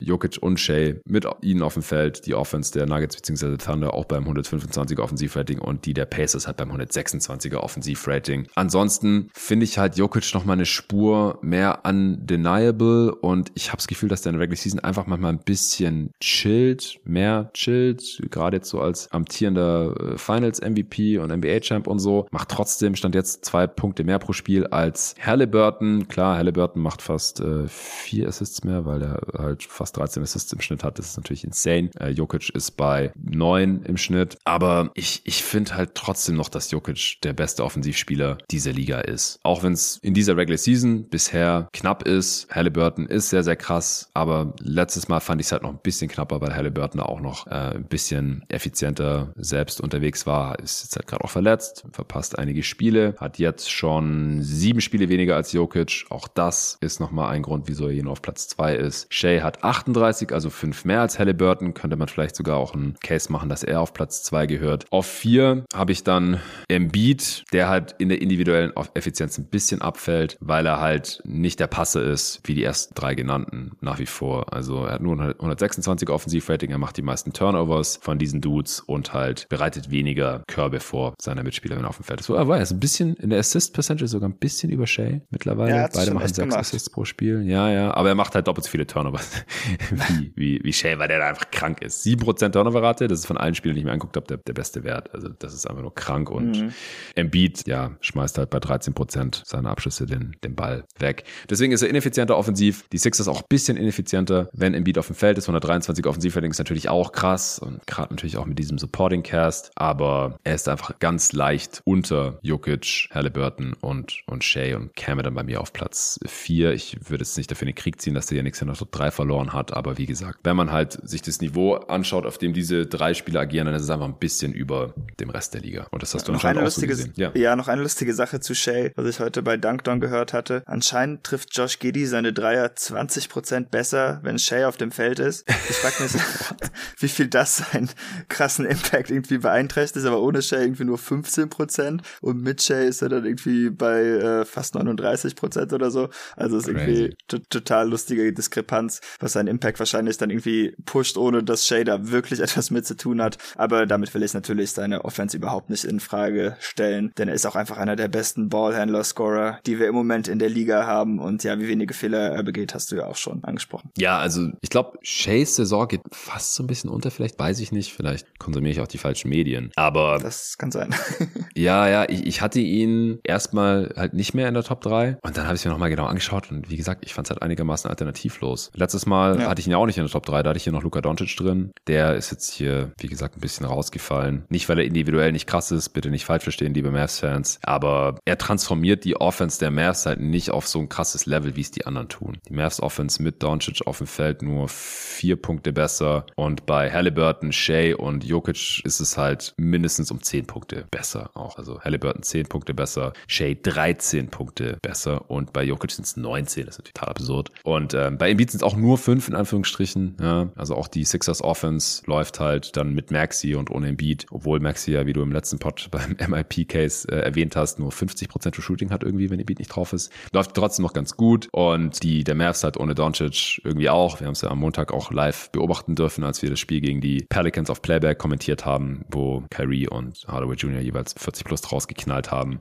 Und ja, die Offenses der Thunder, Pacers und auch Nuggets laufen halt in allererster Linie nur so krass, weil halt diese Typen da sind. Da kommt halt sonst auch eigentlich fast niemand dran. Also bei fast keinem anderen Spieler ist die Offense um 10 Punkte besser, wenn sie drauf sind, abgesehen von diesen Top 3. Aber die sind halt, die bei denen so ist, die sind halt weit genug weg davon, dass sie keine Chance haben auf den Offensive Player of the Year. Bei, bei den Suns und Devin Booker ist es immer noch so, dass die Offense um 12 Punkte besser mit Book auf dem Feld. Bei den Wolves und Anthony Edwards ist es so 10 Punkte besser und bei den Sixers mit Tyrese Maxey eben auch. Und ansonsten kommt da auch keiner näher dran. Welche Spiele hast du denn da noch in Betracht gezogen? Hast du auch über Beat nachgedacht? Hat er eine Chance gehabt bei dir auf Top 3? Ähm, ich habe tatsächlich nach den drei habe ich abgehakt, weil die drei für mich ziemlich klar waren und die anderen Spieler aber auch alle im MVP vorkommen. Deshalb habe ich mir da jetzt nicht mehr so viele Gedanken zugemacht. Aber ja, Embiid oder Janis wären dann wahrscheinlich für mich die nächsten beiden gewesen, denke ich. Ja, okay. Ja, also Embiid spielt so eine krasse Saison. 35 Punkte pro Spiel, Topscore dieser Liga. Wie ja. gesagt, die Assists auf 6 pro Spiel hochgezogen. Auch äh, unfassbare Effizienz.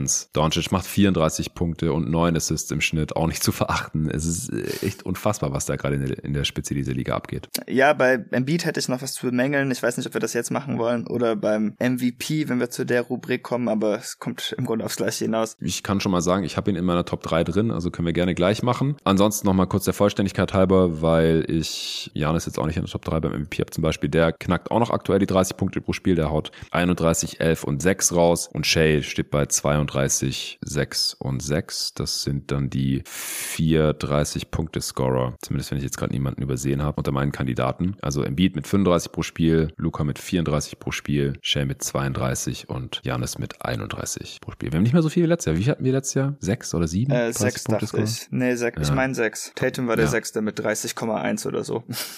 Alright, dann kommen wir zum MVP. Ja, ich habe hier jetzt auch Joel Embiid stehen. Uh, spannend. Ich habe da Shay. Uh, okay, okay. Letztes Mal hatte ich hier noch Jokic. Äh, da hat Luca mir schon entgegengeworfen, dass er Embiid wieder auf eins hat und äh, halt wegen der Defense. Und äh, also ich habe ja gerade schon gesagt, ich habe ihn für meine Top 3 beim Offensive Player of the Year in Betracht gezogen und ich habe ihn auf 3 beim Defensive Player of the Year. Das ist einfach eine krasse, kranke Kombination, an die sonst keiner rankommt. Und jetzt darfst du gerne mal den Case für Shay machen und deine Embiid-Kritik raushauen.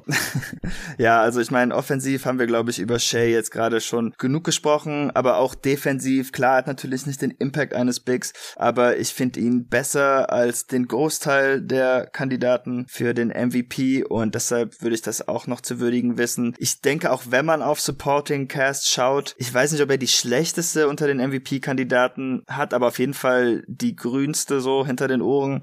Das muss, mhm. glaube ich, auch ein bisschen was wert sein. Und äh, ja, ich hatte das auch schon im letzten Podcast, das absurde Net-Rating der Thunder schon erwähnt. Die sind nicht weit weg von Top 20 All-Time. Und Shea Gildas Alexander ist einfach der Spieler, der diese Wahnsinnssaison für OKC antreibt. Sie haben auch einen besseren Rekord als die Sixers, wenn ich mich nicht täusche. Ja, aber es werden dann wahrscheinlich knapp. Das reicht ja.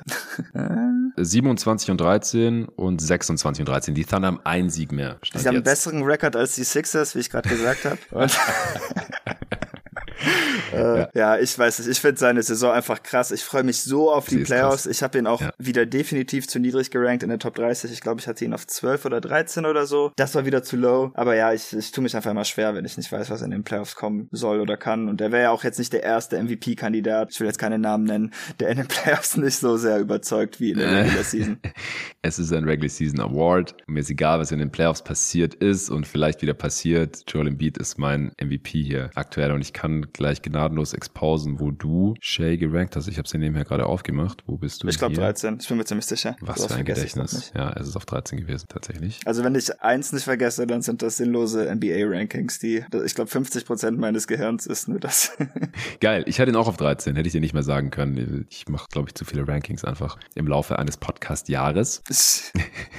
ja, das, das, das war irgendwie offensichtlich zu niedrig. Okay, ähm, willst du erst deinen Case für Embiid machen oder soll ich erst das, was ich zu bemängeln habe, bemängeln? Das war der Case, Mann. Er, er ist top 4 offensiv und Top 3 defensiv. Okay. Er ist ein, ja. ja. einer der besten Defender der Liga aktuell und, und hat 35 Punkte im Schnitt raus. Also ich meine, was will man mehr? Also sein Team ist eines der besten der Liga. Er zieht diesen relativ durchschnittlichen Supporting Cast, abgesehen von Tyrese Maxey nach dem Harden Trade, hier zu einer der besten Bilanzen im Osten. Ja, ein Sieg weniger als dein MVP. Äh, plus 8,1er Net Rating für die Sixers ist auch nicht zu verachten. Der drittbeste Wert nach den Celtics und, und Thunder. Ja, also für mich war eigentlich eher so die Frage Jokic versus Embiid und Denver ist da einfach als Team ein Stück weit hinter den Sixers anzusiedeln. Aktuell mit plus 5er Net Rating. Haben 28 Siege und 14 Niederlagen, also alles super nah beieinander. Nee, der eigentliche Grund war natürlich, dass die Sixers letzte Nacht gewonnen haben gegen die, gegen die Nuggets. Klar, weil man das alles nur in einem Spiel äh, festmachen sollte. Bullshit. Ich habe das Spiel noch nicht mal gesehen, ehrlich gesagt. Ich hatte morgen nur Zeit für ein Spiel gehabt und das war dann äh, Suns gegen Kings. Ich war im dritten Viertel schon so weit, nachdem Sabonis einen Dreier reingeknallt hat und die Suns irgendwie, weiß ich nicht mehr, 17 Punkte hinten waren oder sowas, das auszumachen. Dann habe ich gedacht, nee, ich gucke mir jetzt mal noch an, was die, was die Backups hier machen. Dann haben sie es im vierten Viertel ja noch gedreht und ich bin sehr froh, dass ich mir das angeguckt habe und werde mir natürlich Sixers Nuggets auch noch reinziehen. Das Spiel hat hier keiner der Rolle gespielt. Full Disclosure. Ich glaube einfach, dass in dieser Regular Season bisher Embiid der dominantere Spieler ist. Das mag in den Playoffs wieder ganz anders sein. Ich glaube, Jokic gibt auch nicht so wirklich einen Fick, ob er jetzt noch mal ein MVP gewinnt oder nicht. Und ja, deswegen hat es da nur auf Platz zwei gereicht für mich jetzt hier, nachdem ich letztes Mal noch auf eins hatte. Und von mir aus könnte man Shea auch auf zwei schieben, Jokic auf drei, aber das ist auch hier wieder sehr klar die Top drei für mich. Oder hast du da etwa noch einen anderen Spieler drin? Ich hatte auch über Janis auf drei überlegt, aber ich glaube, dass mich mit Embiid dann doch überzeugt. Aber ich muss das hier jetzt trotzdem mm. nochmal kurz loswerden. Ich habe mir viel Bitte. zu viel Mühe gemacht, um ja. das zu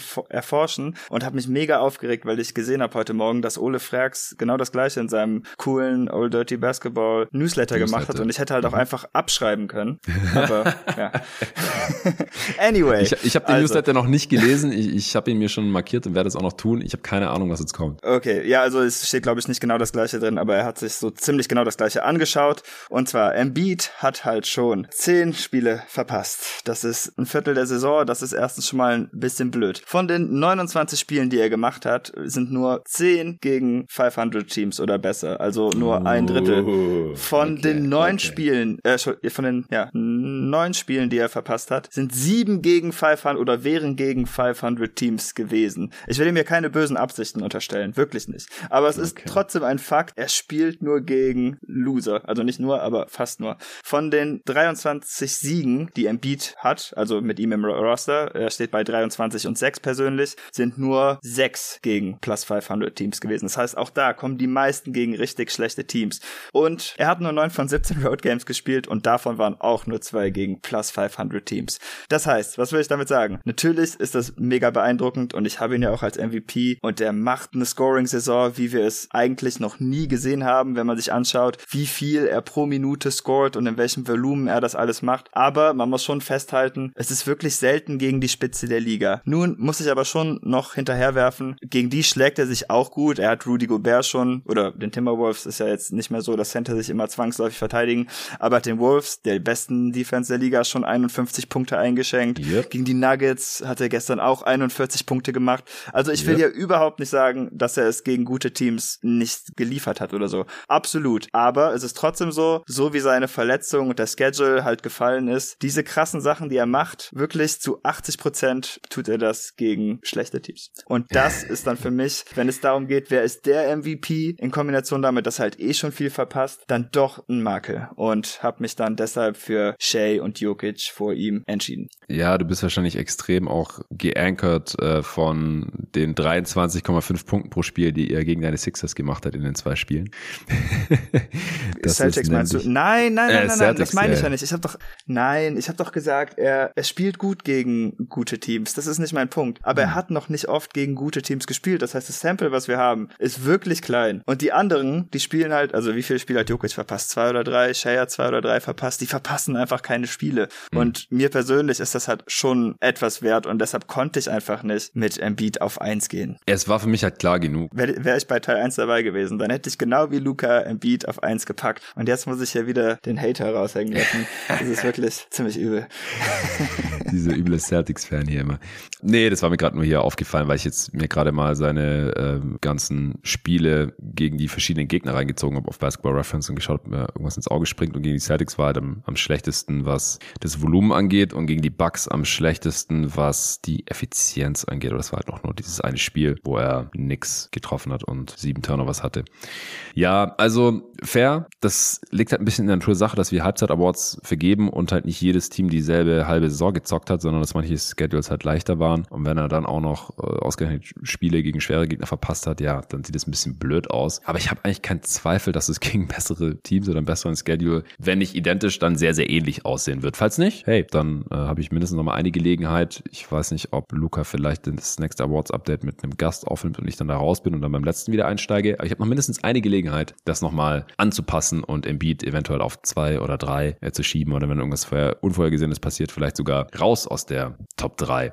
Aber Stand jetzt ist er für mich halt mit einem Abstand, der groß genug ist vor Jokic und Shea, dass mir das jetzt relativ egal war. Aber auf jeden Fall wichtig zu erwähnen. Also den Kontext zu liefern, gegen wen er diese Leistung erbracht hat, das ist schon nicht ganz unwichtig. Aber dass er selber quasi direkt die Gegenargumente geliefert, dass er auch schon starke Spiele gegen krasse Defenses und schwere Gegner hatte, inklusive letzte Nacht und gegen die Wolves. Aber habe ich jetzt vorher nicht ganz verstanden. Ist er jetzt auf drei bei dir gelandet oder auf vier? Hattest du ihn erst auf vier, dann auf drei geschoben? Ich hatte ihn erst auf vier, aber ich ähm, passe mich jetzt an, weil du mir auch schon so, so nett warst, als es um den MIP ging, mir ja, entgegen zu kommen. Und ich, ja, ich meine, er, er macht natürlich auch eine krasse Saison Saison und so in einzelnen Spielen sieht er schon überzeugender aus als Janis. Da hätte ich halt, Janis hat halt ein bisschen, ja, einfach mehr gemacht. Aber ja, kann, ich, ich nehme jetzt auch ein Beat. Ich muss jetzt hier nicht alles schlecht reden, was er tut. Also ihn nicht in der Top 3 zu haben, wäre auch zu krass. Also ich bin froh, dass du, dass du dich da ein bisschen umstimmen lassen hast. Ja, ich habe auch vier, aber auch nicht Janis, sondern ich habe da mittlerweile Kawhi Leonard stehen tatsächlich. Mm, den hätte ich mir, glaube ich, nochmal genauer anschauen sollen. Über ihn hatte ich nachgedacht, aber letztendlich habe ich ihn mir nie mehr ernsthaft angeschaut, was ein bisschen dumm ist. Ja, also ich finde, er hatte halt die letzten Jahre nie einen Case. Also das letzte Mal halt 2017, ja. als es dann Westbrook wurde, fälschlicherweise meiner Meinung nach, sondern es hätte Kawhi werden sollen. Und danach äh, hat er halt nie genug gespielt. Also keine Chance. Oder und oder das Team war halt zu schlecht oder er hat die gesamte Saison verpasst oder irgendwas. Lief da immer schief äh, bei den Clippers die letzten Jahre. Und jetzt spielt er halt quasi alle Spiele. Er ist ein paar Spiele ausgefallen mit, äh, ich glaube, Knee Bruce war das oder irgendwas Ungefährliches auf jeden Fall. Oder was überhaupt am Knie? Ich weiß gar nicht mehr. Auf jeden Fall war es nichts Gefährliches. Und er hat 36 Spiele Spiele gemacht, also auch mehr als Embiid jetzt zum Beispiel. Er hat jetzt keine überragenden individuellen Statistiken, 24, 6 und 4, aber die Clippers überzeugen halt brutal. Also nach ihrer, was war das, Six-Game-Losing-Streak oder so nach dem Trade, da konnte er nichts dafür, dass sie diesen Trade gemacht haben und es erstmal nicht geklappt hat, anstatt irgendwie in der Offseason. Und danach, seither rasieren die Clippers halt ziemlich pervers und äh, stehen ja mittlerweile mit dem viertbesten Netrating der Liga da, was halt auch unwesentlich hinter dem der Sixers ist, plus 7,4, auch relativ nah schon an den Thunder dran und halt halt äh, über den Wolves, Nuggets und wer dahinter halt noch so alles kommt. Ja, die Clippers underperformen in Netrating halt nur gerade, haben deswegen in Anführungsstrichen nur 26 Siege bei 14 Niederlagen, sonst wären die vielleicht auf 1 im Westen. Und dann wäre es vielleicht ein bisschen offensichtlicher, darüber nachzudenken, hey, könnten wir nicht vielleicht Kawhi Leonard hier in die MVP-Konversation mit aufnehmen? Für die Top 3 hat es für mich jetzt sehr klar noch nicht gereicht, also großer Abstand zwischen Shay und ihm, aber er ist auch wieder extrem effizient und ja, wollte ich hier jetzt auch mal noch gewürdigt haben. Ja, ich war noch was länger über ihn gestolpert, als ich mir ähm, Top Defenses und wer da was ausmacht angeschaut habe und da hatte er einen riesigen Impact Insane. auf die Clippers ja. Defense. Zehn Punkte ja. besser. Ja, wie Gobert. Also ja, ich finde, ich finde Kawhi, also habe ich wirklich nix, nix gegen zu sagen. Spielt eine richtig starke Saison. Ich bin auch froh, dass er wieder fit ist. Aber ja, ich habe, ich habe leider nicht gut genug nachgeschaut. Ich lade dich nie wieder ein zu einem WhatsApp-Date. Wow. nee, Kawhi kann am echt durchrutschen. Also echt äh, gar kein Vorwurf hier. Interessanterweise haben meine Top 3 beim MVP oder sind ja auch deine jetzt, Embiid, Jokic mhm. und Shea alle ein Plus-Minus von plus 12. Also die Teams stehen bei plus 12 mit diesen Spielern auf dem Feld, scoren den Gegner mit zwölf Punkten aus auf 100 Possessions. Das heißt, es ist quasi auf Deutsch. Also agieren da auf einem absoluten Elite-Level. Direkt dahinter kommt Kawhi Leonard mit plus 11. Dann Anthony Edwards mit plus 11, aber das ist leider individuell viel zu ineffizient. Offensiv und hat defensiv auch nicht den Impact. Deswegen äh, hat er ja leider auch nichts verloren, auch wenn die Wolves natürlich vom Team-Record her qualifizieren würden. Dann kommt tatsächlich Jason Tatum. Mit ihm auf dem Feld sind die Celtics bei plus 10 und ansonsten ist dann niemand mehr zweistellig unterwegs von den Kandidaten, die ich mir angeschaut habe. Wo hast du denn Jason Tatum jetzt? Ist er bei dir auf 5 oder? Korrekt. Also ich habe dann jetzt Shay, Jokic, Embiid, Janis, weil Janis musste ich halt auch irgendwie würdigen, weil ich das Coaching in Milwaukee so beschissen finde mhm. und Dame halt auch irgendwie drei Viertel des Spiels washed aussieht, bis er dann auf einmal auftritt und den Deckel zumacht und man sich denkt, oh, wo war der Typ den ganzen Rest des Spiels? Mhm. Und ja, Janis ist halt für mich irgendwie so ein bisschen derjenige, der da so ein bisschen carried, dass das alles so ein bisschen trotzdem noch funktioniert und sie immer noch den Second Seat im Osten haben, obwohl obwohl es, obwohl man beim Zuschauen sich jedes Mal denkt, äh, was machen die da überhaupt? Ja. Das wollte ich noch irgendwie würdigen. Und ja, Tatum hatte ich dann an fünf, denn die Celtics sind dann doch irgendwie einfach zu gut, eins der besten Regular Season Teams der letzten Jahre. Und er ist halt schon ziemlich klar der beste Spieler, dass da jetzt nicht mal der fünfte Platz auf dem Ballot für übrig sein dürfte. Das musste dann doch irgendwie möglich sein, dachte ich. Ja, also ich habe ihn auch auf fünf und damit vor Janis. Die Bucks agieren mir einfach nicht auf dem demselben Level oder sind da nicht gut genug, auch nicht mit Janis auf dem Feld im Vergleich mit den anderen Kandidaten. Ich liebe Janis, das äh, weiß der geneigte Zuhörer, aber der würde dann bei mir auf sechs kommen oder so. Ich habe bei fünf dann einen Cut gemacht, weil auf dem MVP-Ballot sind meines Wissens auch nur fünf Spots und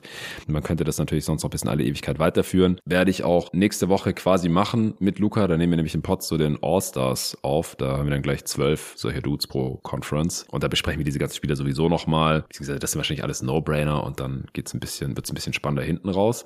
Aber ja, Tatum habe ich auch auf fünf und da da ja, ist mir nur noch mal aufgefallen oder wollte ich dich noch mal fragen, wieso ist die Offense mit Tatum auf dem Feld noch mal schlechter, als wenn er nicht spielt? Ja, das war mir auch aufgefallen. Verstehe ich ehrlich gesagt auch nicht. Habe ich, ne, habe ich echt. Du hast keine Erklärung. Okay, also es ist staggering wahrscheinlich nee, also, irgendwie, oder? Er spielt ja auf der Bank dann auch, aber das ja, hat weiß ich nicht, aber Peyton Pritchard, Peyton Pritchard ist ja einer derjenigen und der spielt recht viel mit Tatum, der irgendwie den besten offensiven Impact hat. Ich, keine Ahnung, vielleicht Brick Drew Holiday einfach zu viele offene Würfe, dass, dass Tatums äh, mhm. Impact irgendwie runterzieht. Ich bin mir nicht ganz sicher. Aber ja, Derek White ist einfach der Superstar dieses Jahr, was die Impact-Metriken angeht. Und irgendwie kann ihm da keiner das Wasser reichen. Also gut, der hier auf Platz 5. Ganz klarer Fall. Nee, es, es, es wirkt einfach ein bisschen random. Auch die Clippers Offense ist nicht besser mit Kawhi Leonard auf dem Feld, aber dafür die Defense. Ja. Genau, wollten es nämlich, darauf wollte ich eben hinaus, aber dann hatte ich den Faden verloren, als wir über Defense sprachen. Dass es komisch war, dass Kawhi eigentlich gar keinen so großen Impact auf die Offense hat. Ja. Angeblich. Ja, ja, aber gerade wenn du halt hm, viele Stars hast im Team und die dann auf eine bestimmte Art und Weise gegeneinander gestaggert werden, äh, dann kann sowas mhm. auf jeden Fall leicht passieren. Und die Clippers haben halt noch Harden und Paul George. Und müsste man sich jetzt die, die Substitution Patterns mal ein bisschen genauer anschauen, um man das vielleicht damit erklären kann. Und bei den Celtics äh, kann ich mir das auch sehr gut vorstellen. Ich dachte, du hast vielleicht die Erklärung parat, weil die ja auch äh, durchaus ein paar All-Star-Kaliber-Spieler im Team haben.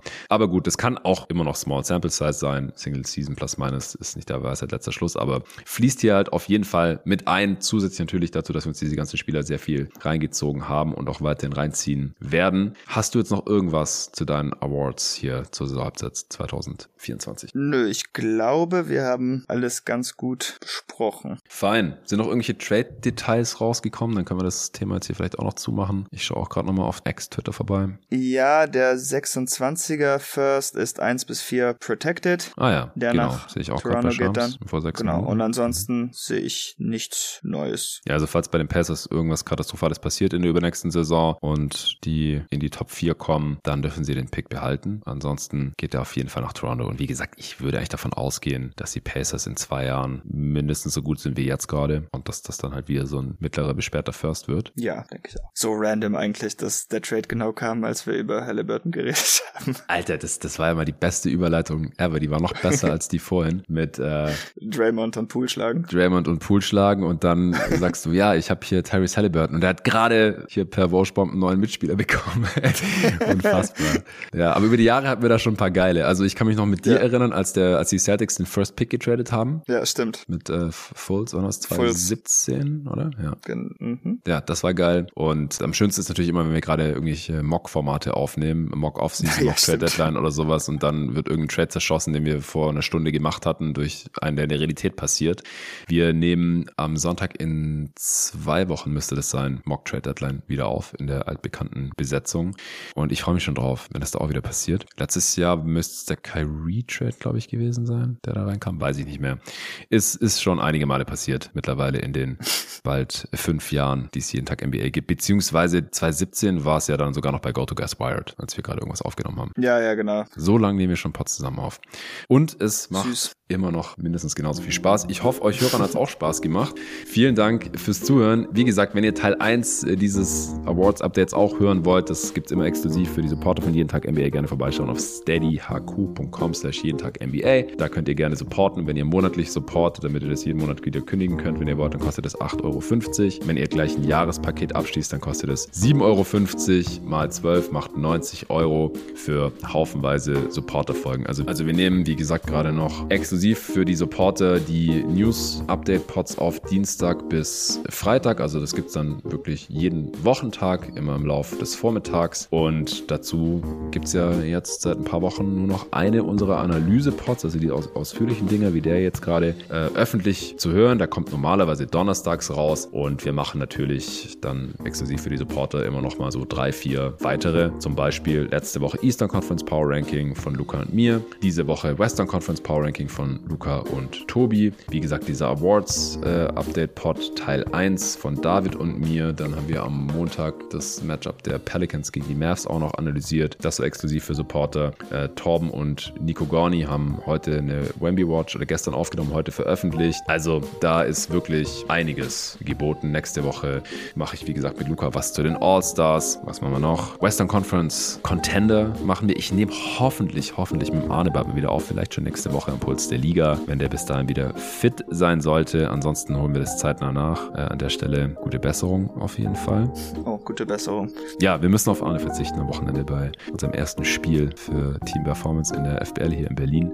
Äh, nach, unserem, nach unserem Winterbreak, aber irgendwie werden wir es überlegen. Ich habe äh, vorhin direkt vor dieser Aufnahme habe ich zum ersten Mal seit langem wieder einen Ball in der Hand gehabt, weil ich ja auch krank gewesen war. Ich habe mich jetzt erstmal wieder physisch fit gemacht und jetzt heute war ich auch mal wieder auf dem Court und, und habe da ein bisschen 3 gegen 3 gezockt. War ganz nice. Aber ja, wir beenden das ganze Ding hier jetzt und nochmal danke fürs Zuhören. Danke dir, David. Danke an Coro fürs Sponsern dieser Folge und bis zum nächsten Mal. Bis dann.